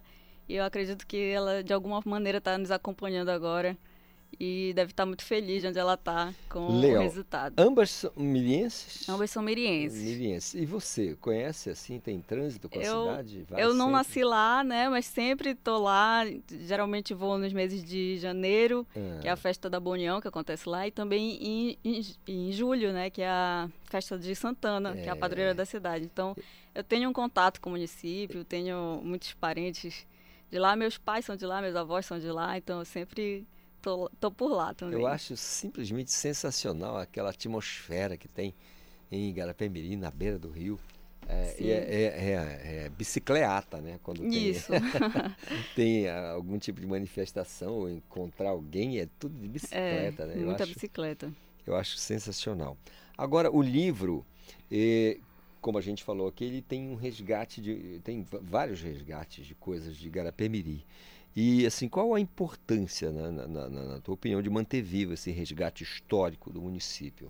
Ah, eu acho que é fundamental, né, para a gente reconhecer a nossa história, né, como Amazônidas, inclusive, é uma valorização da cultura daqui e um registro que fica, né, pra, porque também fala de um tempo que não existia é, um saneamento básico, não existia luz elétrica, por isso que o nome é Luar, uhum. né, que é, é, fala das embarcações que se guiavam pela luz da lua. As embarcações transitavam pelo, pelos rios Tocantins e Amazonas, que faziam o comércio né, da região. E então, eu acho que é fundamental né, esse registro para valorizar a nossa cultura, o nosso povo. E eu fico muito feliz de ter conseguido publicar o livro. É, agradeço, inclusive, ao governo do estado do Pará, à Fundação Cultural do Pará, ao, à Lei CMA e ao nosso patrocinador, que foi o Grupo Líder. Ah, só uma curiosidade, a editora aqui é... A editora Pacatatu. Pacatatu, Isso. Né? Tá, entendi. E, parabéns, man. ficou muito, ficou muito legal, muito bonito, eu acho que é, todo mundo vai curtir a beça aqui, o livro Luar. Aliás, eu conversava aqui em off com a, a Sofia, Luar é, é título de um, de, um, de um álbum do Gilberto Gil, de 81, salvo melhor juízo, chama Luar. E ele trata justamente disso, né? Porque o luar traz, ilumina né? a escuridão uhum. e é tão legal, tão bonito. O, o, álbum ficou maravilhoso. Vez ou outra, no Cultura Vinil, o, o Paulo Brasil, que é um astro, sempre trabalha esse material do Gil, que é um cara que está com 80 anos, hoje, sensacional, um cara ah, de uma inteligência legal. Impressionante. Aí eu pergunto a você, de que forma a narrativa do livro traz a cultura e vivências daquela época para hoje? Por exemplo, porque nós temos essa coisa de esquecer, né? dificilmente teremos um futuro legal se não lembrarmos do passado, né? Eu pergunto a você de que maneira isso traz essa cultura, essas vivências para que nós vivemos hoje. Por exemplo, Sim. quando você conversa com gente que você tem 20 anos de idade, tá? mas quando você conversa com alguém que tem 10, você sempre fala da importância de, olha, mas é legal falar do que acontecia em Garapé-Mirim, em Abaité e tudo mais. É, tem um pouquinho mais de 20, mas tudo bem. É, sim, né, é fundamental a gente rever. Inclusive tem um, algo curioso, né, que fala sobre o, é, o curandeirismo, por exemplo, na cidade. Fala sobre o, o mingau. Não sei se você conhece o mingau de açaí. Nossa, é... foi difícil me acostumar. Difícil acostumar? É. Pois é, não é, não é uma cultura aqui de Belém, mas é, é, é, é muito é, é comum, comum demais, lá é. em Garapé-Miri, né? O mingau de açaí, o mingau de miriti, né? Que chamam de miriti lá, é o buriti.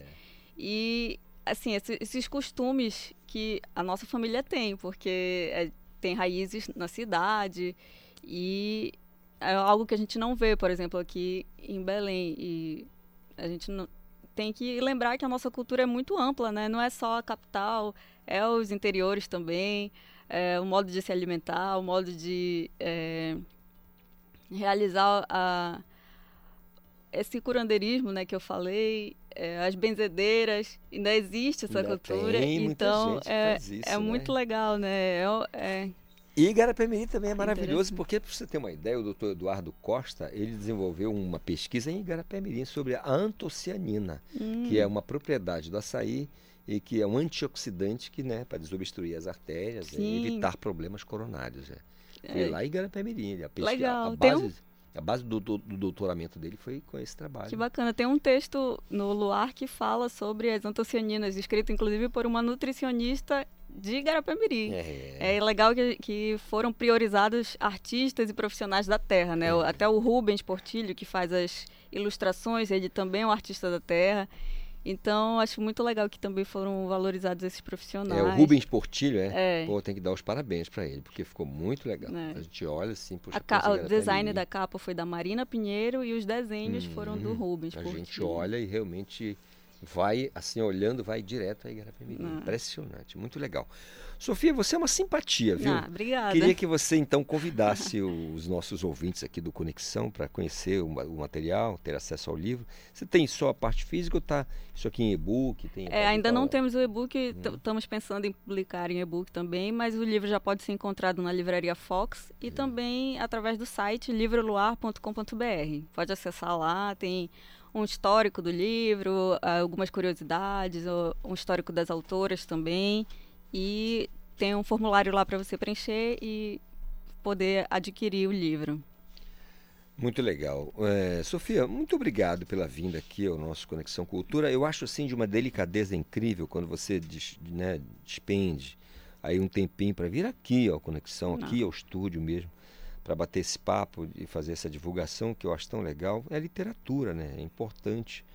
E a gente fica muito feliz de recebê-la aqui e queria desejar todo o sucesso do mundo no trabalho de vocês, Não, assim. tá bom, muito é, da Cesarina Correia Lobato e da Crisálida Pantoja Soares, que sejam as pessoas curtam e que vocês possam de, de repente buscar outros materiais e Sim, né? quem, quem sabe, né? Parabéns. Tá, muito obrigada. Eu que, eu que agradeço o espaço aqui, adorei a conversa.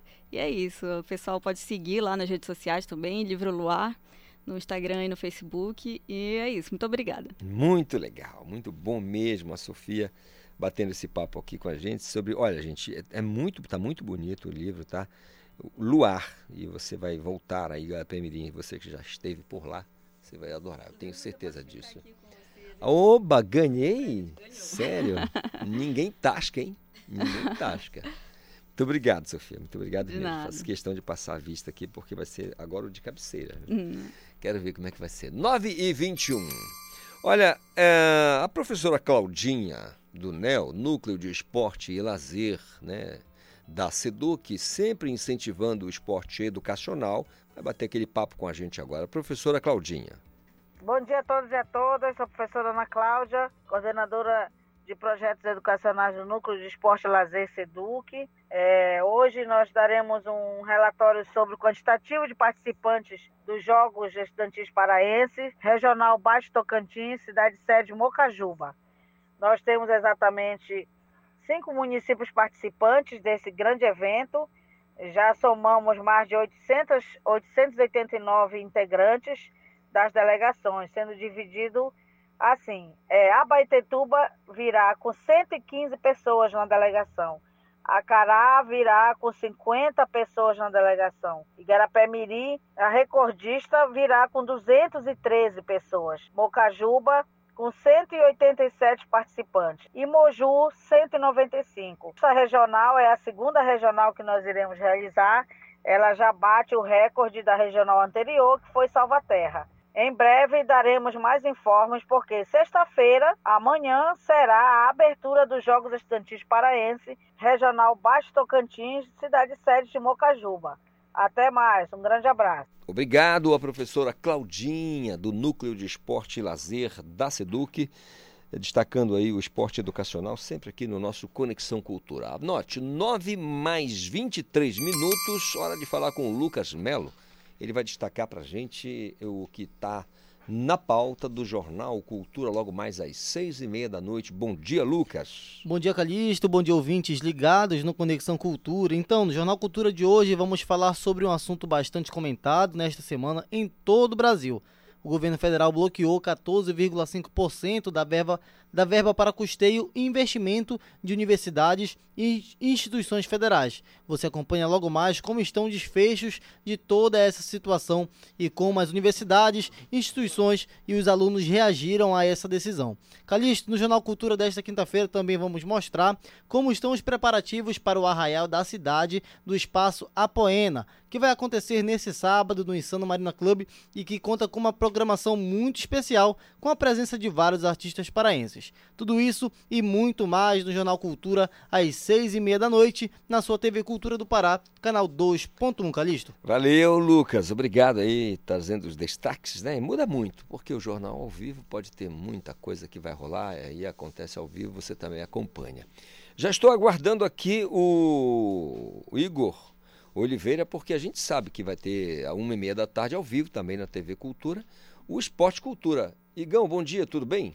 Bom dia, Calixto. Real- Realmente vai ter o Esporte Cultura 1h30 da tarde, onde nós vamos trazendo os destaques aqui que o atacante Fernandinho comemora o primeiro gol com a camisa do Remo e dá recado para a torcida.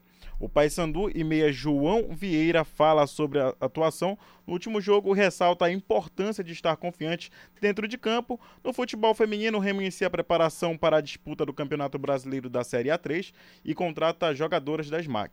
Informações também dos esportes olímpicos e a gente espera vocês no Esporte Cultura, 1h30 da tarde no canal ITV e Portal Cultura. Você ainda atua na lateral esquerda, Igor?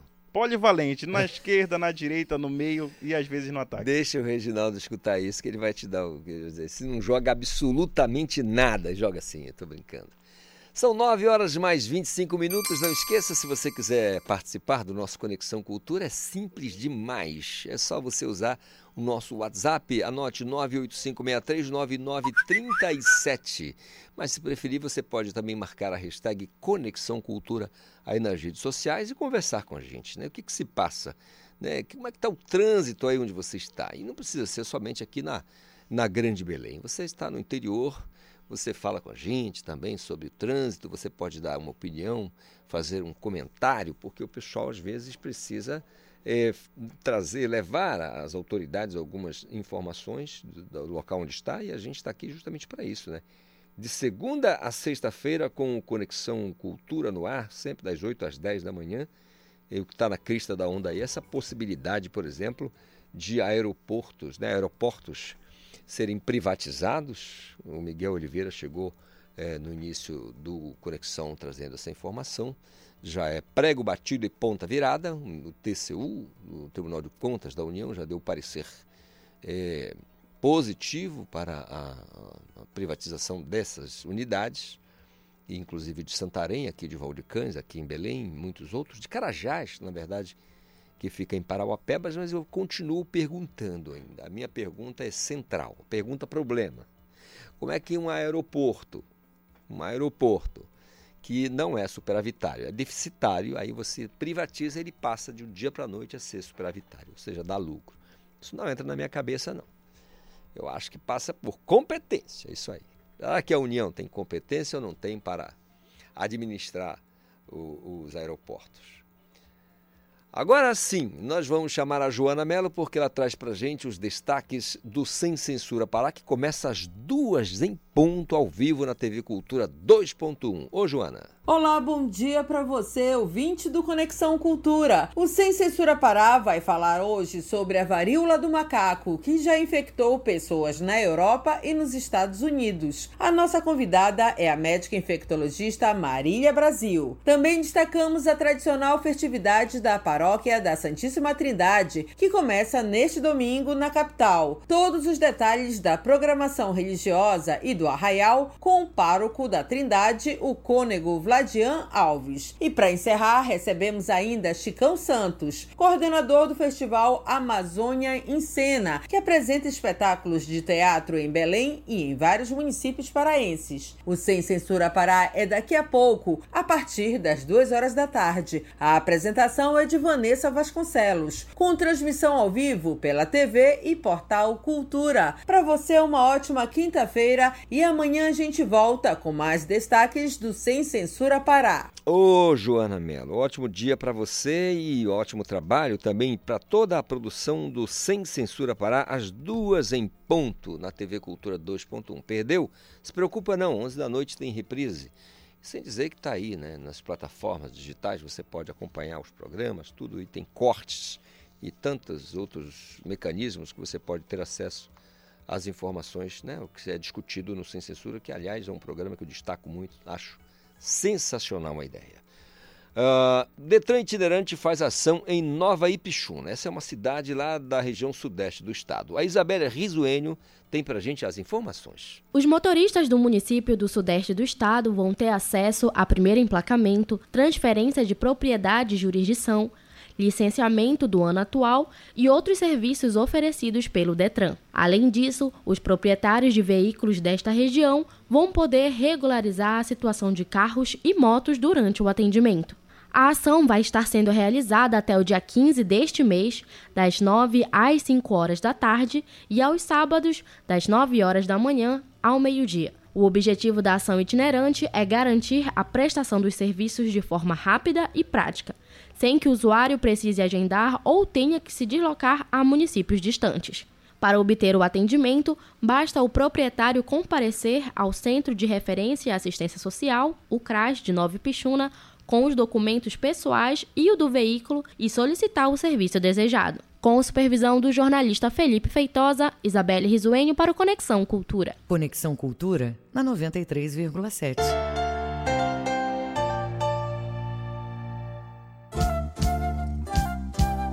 ZYD 233, 93,7 MHz. Rádio Cultura FM, uma emissora da Rede Cultura de Comunicação. Fundação Paraense de Rádio Difusão. Rua dos Pariquis, 3318. Base operacional, Avenida Almirante Barroso, 735. Belém, Pará, Amazônia, Brasil. Ministério do Turismo e Instituto Cultural Vale apresentam 13º Amazônia em Cena na Rua Edição Especial Pará, de 5 a 12 de junho às 19 horas na Praça da República. Conheça a programação em www.amazoniaencena.com.br. O evento é gratuito. Iniciativa O Imaginário. Nesta sexta, dia 3, é dia de discotoca na Cultura FM. Discotoca, os sons que tocam o Pará, em versões exclusivas e intimistas. No programa desta semana, o cantor e compositor Kikito apresenta seus singles em uma nova roupagem mais funk e minimalista. Discotoca, os sons que tocam o Pará. Toda sexta, às 5 e meia da tarde.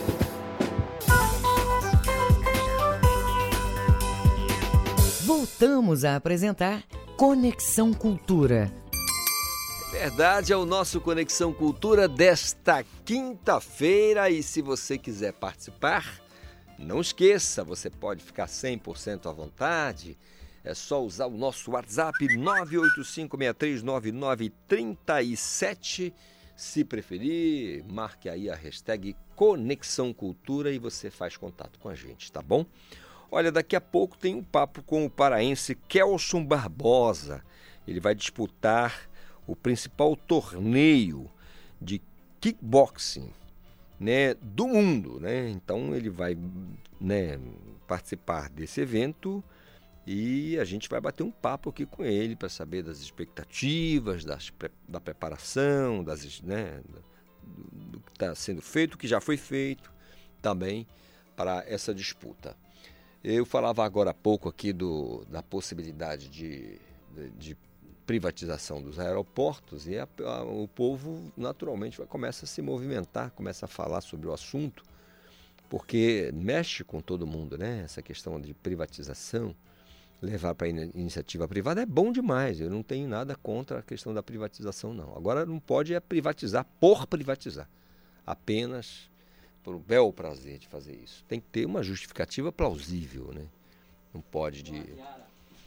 Eduardo Iara vai falar com a gente agora, porque inscrições para o Enseja eh, 2022 terminam neste sábado. Próximo fim de semana agora termina. Então a Eduarda Iara vai dar para a gente as informações sobre esse fim das inscrições. Bom dia, Eduarda. Bom dia, Calixto. Bom dia a todos os ouvintes. As inscrições para o Enseja 2022 ficam abertas até o próximo sábado. A avaliação é voltada a jovens e adultos que não concluíram os estudos na idade apropriada para cada etapa de ensino. Segundo o INEP, a participação no Enseja Nacional 2022 é voluntária e gratuita. Para candidatos do ensino fundamental, a idade mínima é de 15 anos na data da prova, e para o ensino médio, de 18 anos completos. Para fazer a inscrição, basta acessar a página do Enseja 2022 do INEP. Em todas as unidades da federação, as provas, tanto para os ensinos fundamental e médio, serão aplicadas no dia 28 de agosto. As cidades onde haverá a prova podem ser consultadas no sistema do exame e no portal do INEP. Volto com você, Calixto. Obrigado, Yara, pela participação e as informações. Está aí, portanto, no fim né, de semana, no sábado, encerra então as inscrições. Vamos ficar ligado aí. Quem está interessado, quem já começou o processo, tem que ficar esperto, tá? Olha, são 9h34. Negociação de dívida pelo Simples Nacional é prorrogada. Tá aí, falando em prorrogação, né? Negociação de dívida, a gente sabe que o Simples Nacional é um mecanismo muito interessante e que ajuda muita gente, porque era uma burocracia medonha, uma coisa realmente atroz. O prazo para o micro e pequeno empresário é, aderir ao programa de débitos termina na próxima sexta-feira, portanto, amanhã. Né? Podem ser é, negociadas dívidas apuradas até o mês de fevereiro. Tá? Essa é uma informação que você pode buscar aí, se você tem interesse, porque a Receita Federal prorrogou né, o prazo de adesão ao HELP, o programa de reescalonamento do pagamento de débitos no âmbito do Simples Nacional. Segundo a Receita, a prorrogação foi determinada por causa de instabilidades pontuais no sistema é, que recebe as informações, né, que apresenta instabilidade desde esta segunda-feira, da, da última segunda-feira, e fornece o extrato de declaração do imposto de renda. E tem a ver com isso também, porque para fazer essa negociação você tem que estar com todos os seus dados é, é, regulares, em dia, para falar a verdade. Né? Então, o micro e pequeno empresário, ele inclusive o microempreendedor individual, eles tinham até a última terça, né, dia 31, para negociar as suas dívidas pelo Simples Nacional, no mesmo dia em que se encerrava a entrega da declaração do imposto de renda. Na verdade, se encerrou realmente. O, o imposto de renda foi o dia 31, foi o prazo fatal. Quem entregou, entregou. Quem não entregou vai ter que rebolar. Então podem ser negociadas até o dia até, até 15 anos todas as dívidas do Simples Nacional é, apuradas até fevereiro deste ano. Sabe? É importante deixar bem claro até fevereiro deste ano. A adesão pode ser feita pelo portal do Simples Nacional ou pelo CAC, né, que é o que está disponível no site da Receita Federal até a segunda, né, até, ficou até segunda-feira. Foram feitas aí 300 mil adesões de acordo com a Receita Federal. Portanto, meu camarada que me escuta, você sabe que a dívida com o Simples Nacional foi prorrogada, o prazo para negociação. Né?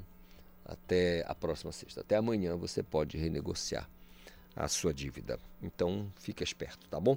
E se você quiser participar do nosso Conexão Cultura, não esqueça, o nosso WhatsApp é 985639937. Ficou sabendo lá daquela situação em Anapu, gente, lá foi na região de Anapu que teve um, um incidente, não, um incidente não, foi uma tentativa de, de, de, de, um crime mesmo, não, um major da Polícia Militar que foi alvo de um atentado. Graças a Deus não teve nada com ele, né? não teve nenhuma lesão, mas foi um, um, um tormento lá. Estava dormindo, o major acordou com disparos na parede do apartamento onde ele, o apartamento onde ele estava, né? É, e, e, o triste disso tudo, um soldado chegou a ser preso, chegou, foi preso, é, teria sido ele o, o, autor desses disparos. Houve uma audiência de custódia e o rapaz foi posto em liberdade para responder ao processo aí. A polícia está apurando para saber o que de fato aconteceu. Quem foi que disparou contra a, major da Polícia Militar lá na região sudoeste do estado do Pará.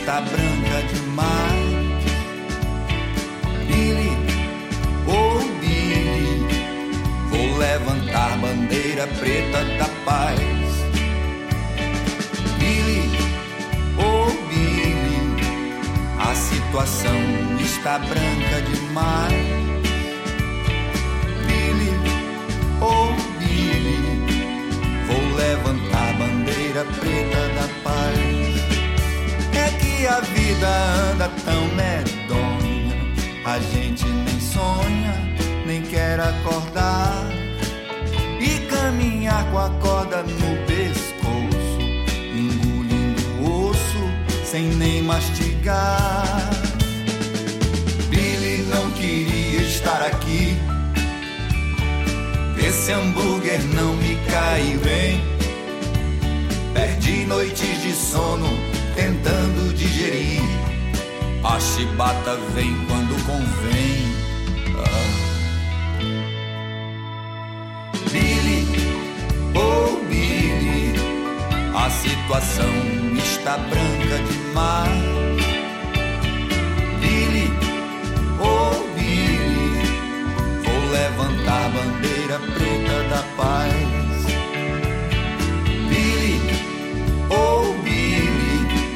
A situação está branca demais. Billy, oh Billy, vou levantar a bandeira preta da paz. A gente tenta caminhar na sombra, mas não há espaço pra gente passar. E o sol que vem nascendo para todos, por todos os lados só vai nos torrar.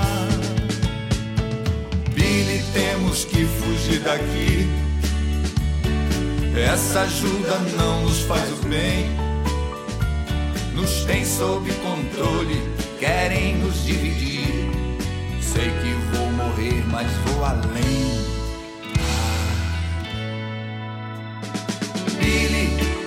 Oh a situação está branca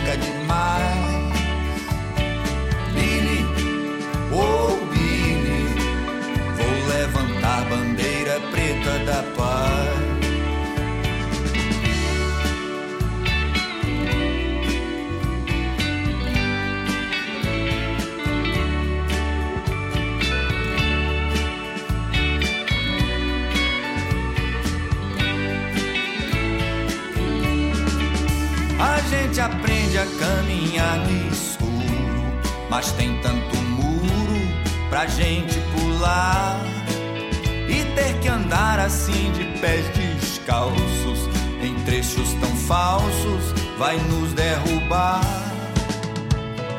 Bilha a vida eu tenho que sentir. Isso aqui não é vida pra ninguém. Corremos do cansaço, mas não dá pra fugir cansaço que a corrida tem. Billy, oh Billy, a situação está branca demais. Billy, oh Billy, vou levantar a bandeira preta da paz. Oh a situação está branca demais. É. Billy, oh Billy, vou levantar a bandeira preta da paz.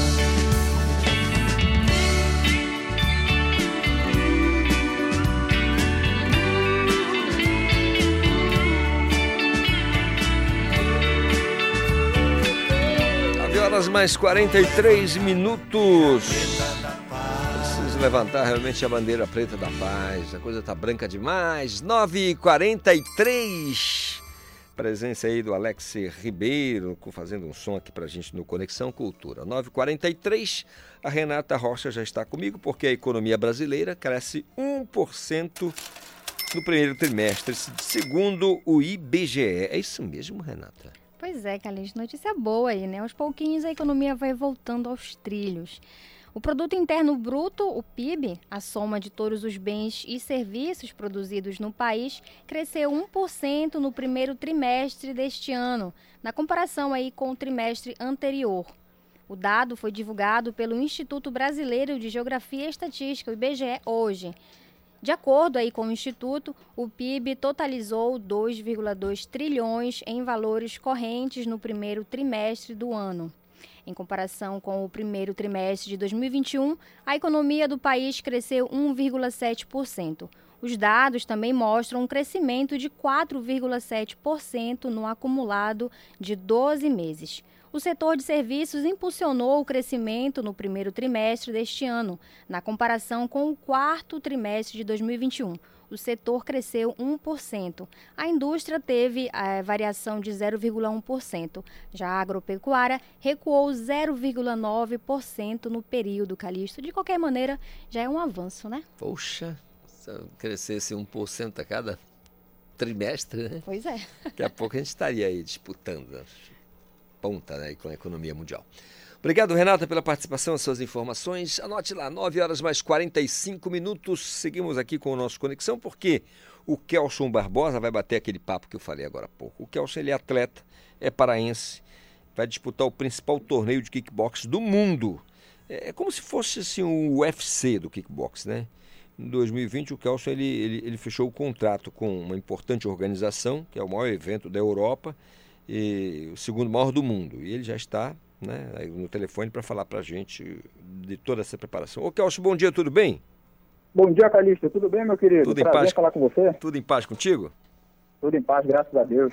Cara, me, me conta, como é que começou a questão do, do kickbox para você? Assim, é, foi, é, é, o treinamento foi todo aqui no Pará ou foi para algum outro estado? Como é que é? Exatamente. O treinamento todo aconteceu aqui mesmo no estado, na cidade de Bragança, onde eu atualmente resido. E, e onde também eu sou professor da Rede Pública Estadual de Educação, sou professor de língua inglesa e também atleta. Então toda a nossa equipe é lá. Eu intercalo os treinos em Bragança e na cidade de Marituba, cidade onde eu nasci, me criei, minha família toda está aqui. E a gente fez, assim, um excelente trabalho. Já sou atleta há mais de uma década de alta performance, sou tricampeão mundial. Todos os títulos a gente conquistou na Europa, Inglaterra, Escócia, Itália. E, como você acabou de mencionar, em 2020 eu fechei contrato com a maior organização da Europa, que foi o Infusion. E agora, no ano de 2022, o Infusion e o Glory Kickbox fecharam uma parceria, estão co-promovendo eventos juntos e nos escalaram para estar nesse card histórico. Legal. Agora, Kelson, se a gente for falar aqui, fazer uma comparação, eu, eu penso que uma boa comparação, se a gente fizer essa com o UFC, por exemplo. Por exemplo, se a gente pegar aqui o peso um médio, a gente está falando aí do Charles do Bronx, o Charles Oliveira. Ele é o cara a ser batido. Aí eu pergunto para tu, como a gente costuma dizer na rua, você é o cara a ser batido no kickbox? Bom, ainda não. Eu estou chegando agora e estou encaminhando para bater o cara que é justamente um armeno chamado Harut Grigorian, que é o campeão da minha divisão.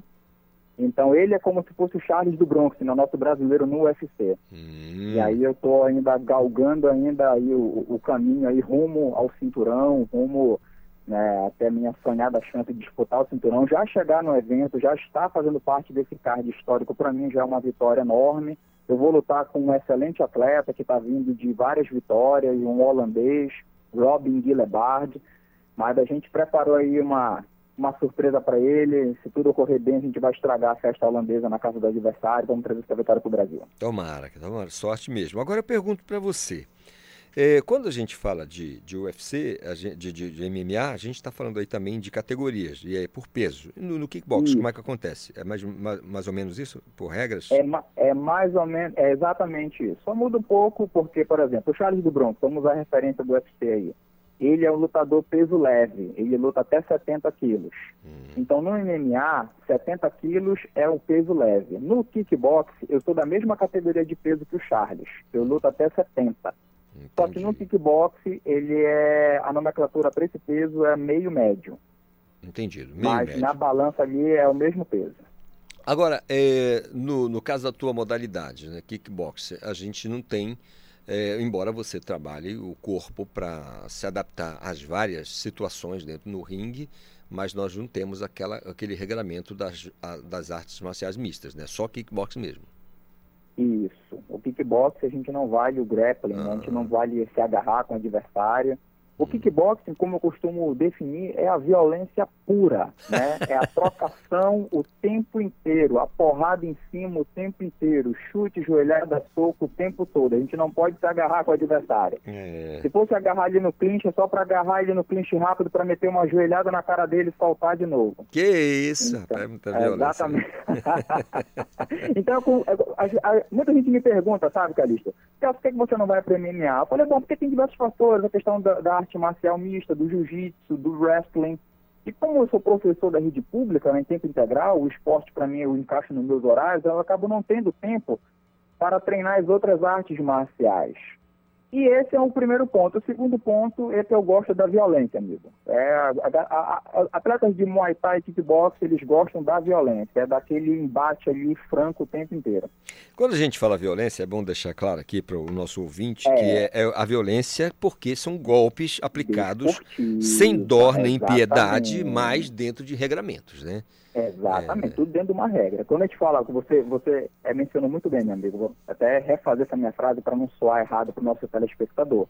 A violência no esporte. Uhum. Né? Porque o nosso esporte, o esporte de trocação, ele é considerado o esporte mais contundente de todas as artes. É o esporte mais violento, que é o que machuca mais.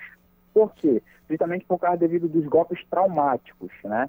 No MMA, ele é extremamente violento, agressivo, é, mas no MMA você pode levar para o chão, a luta pode terminar com uma finalização, com um mata-leão, com uma chave de braço. E nos esportes de trocação, seja ele Muay Thai ou kickbox, você define ali, na maioria das vezes, por nocaute ou na decisão. Mas aí é a porrada em cima o tempo todo.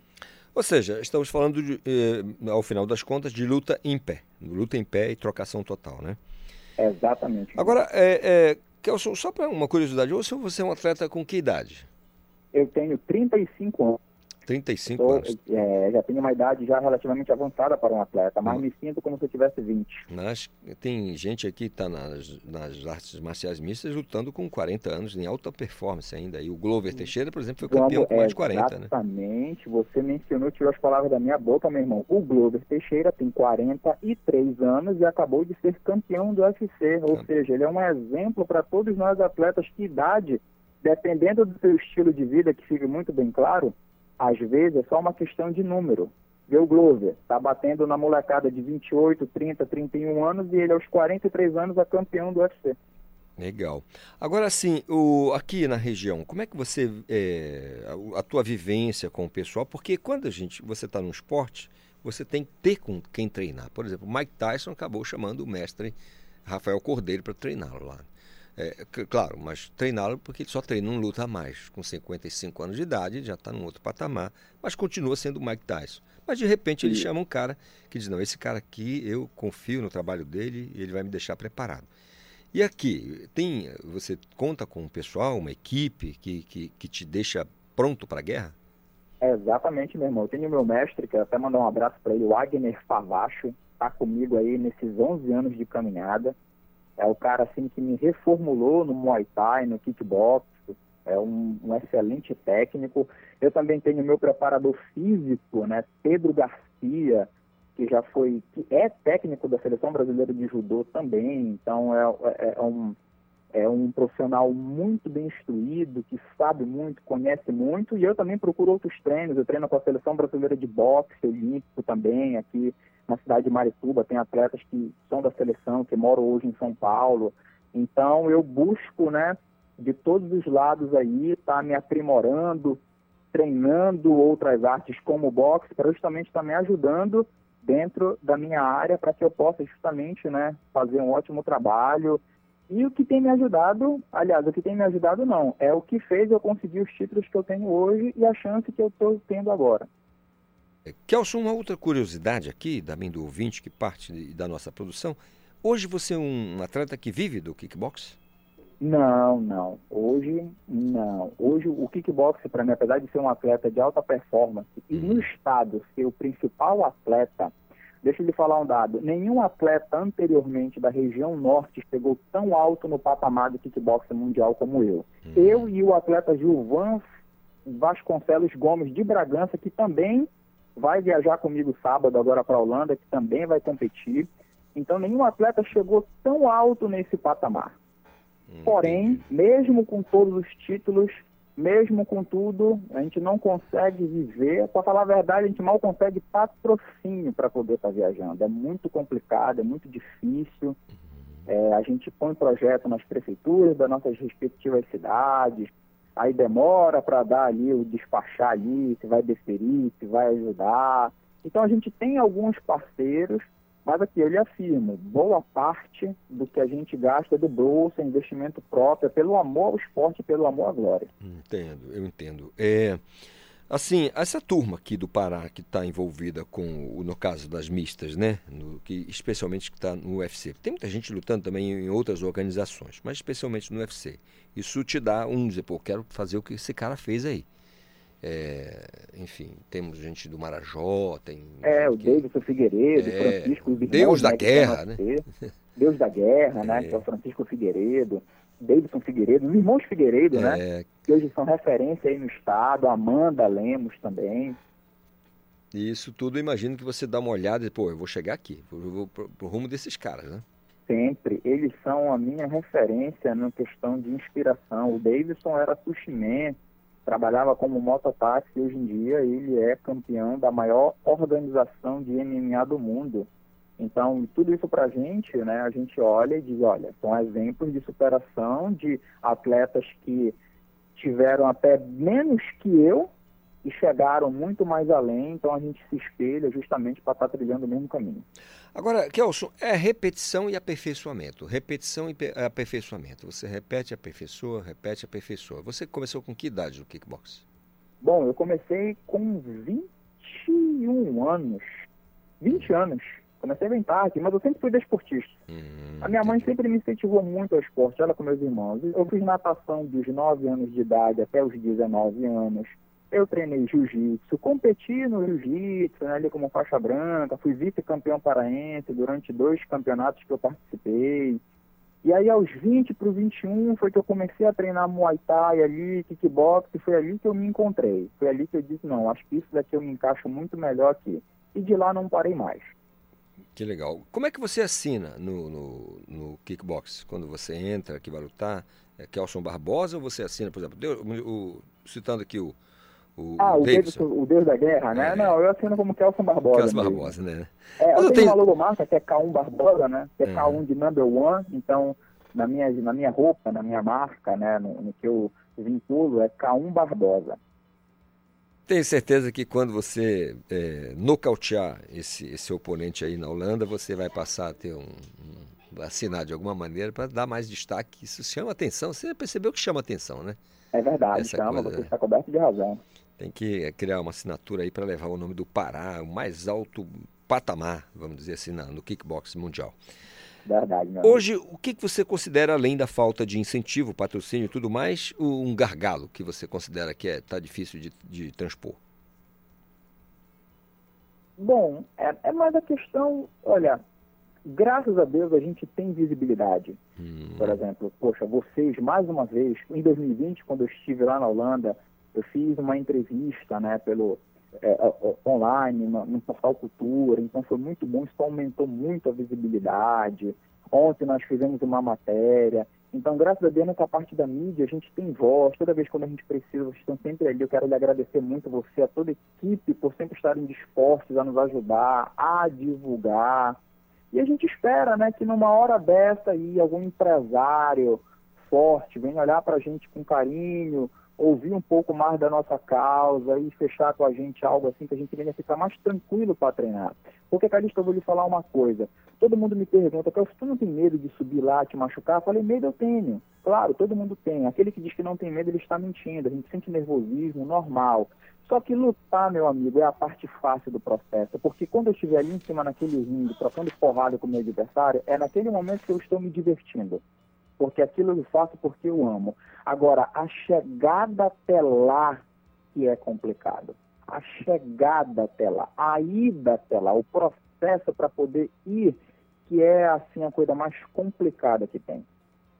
Kelson, muito obrigado. A grande luta está nisso. Meu irmão, muito obrigado pela, pela participação, pela conversa aqui no nosso Conexão Cultura. Toda a sorte do mundo. Não vou dizer sorte, não. Vai na fé, vai na fé. Muito amém, sucesso para você, que seja uma luta interessante, que você possa conseguir o seu objetivo central. Um abraço para você e, e, uma viagem feliz, tá bom? Beleza, meu amigo Calixto. Um grande abraço para você, para toda a equipe. Muito obrigado mais uma vez por tudo. Pode ter certeza que eu vou estar levando aí toda essa força na ponta do luva e vou chegar lá e vou dar o meu melhor. Que maravilha. Sorte ao nosso atleta aí da região de Bragança. São 9h59 nosso Conexão desta quinta vai ficando por aqui, agradecendo a sua companhia, a sua participação. Certamente amanhã quero te encontrar com muita saúde e paz. Um grande abraço e até lá. A Cultura FM apresentou Conexão Cultura.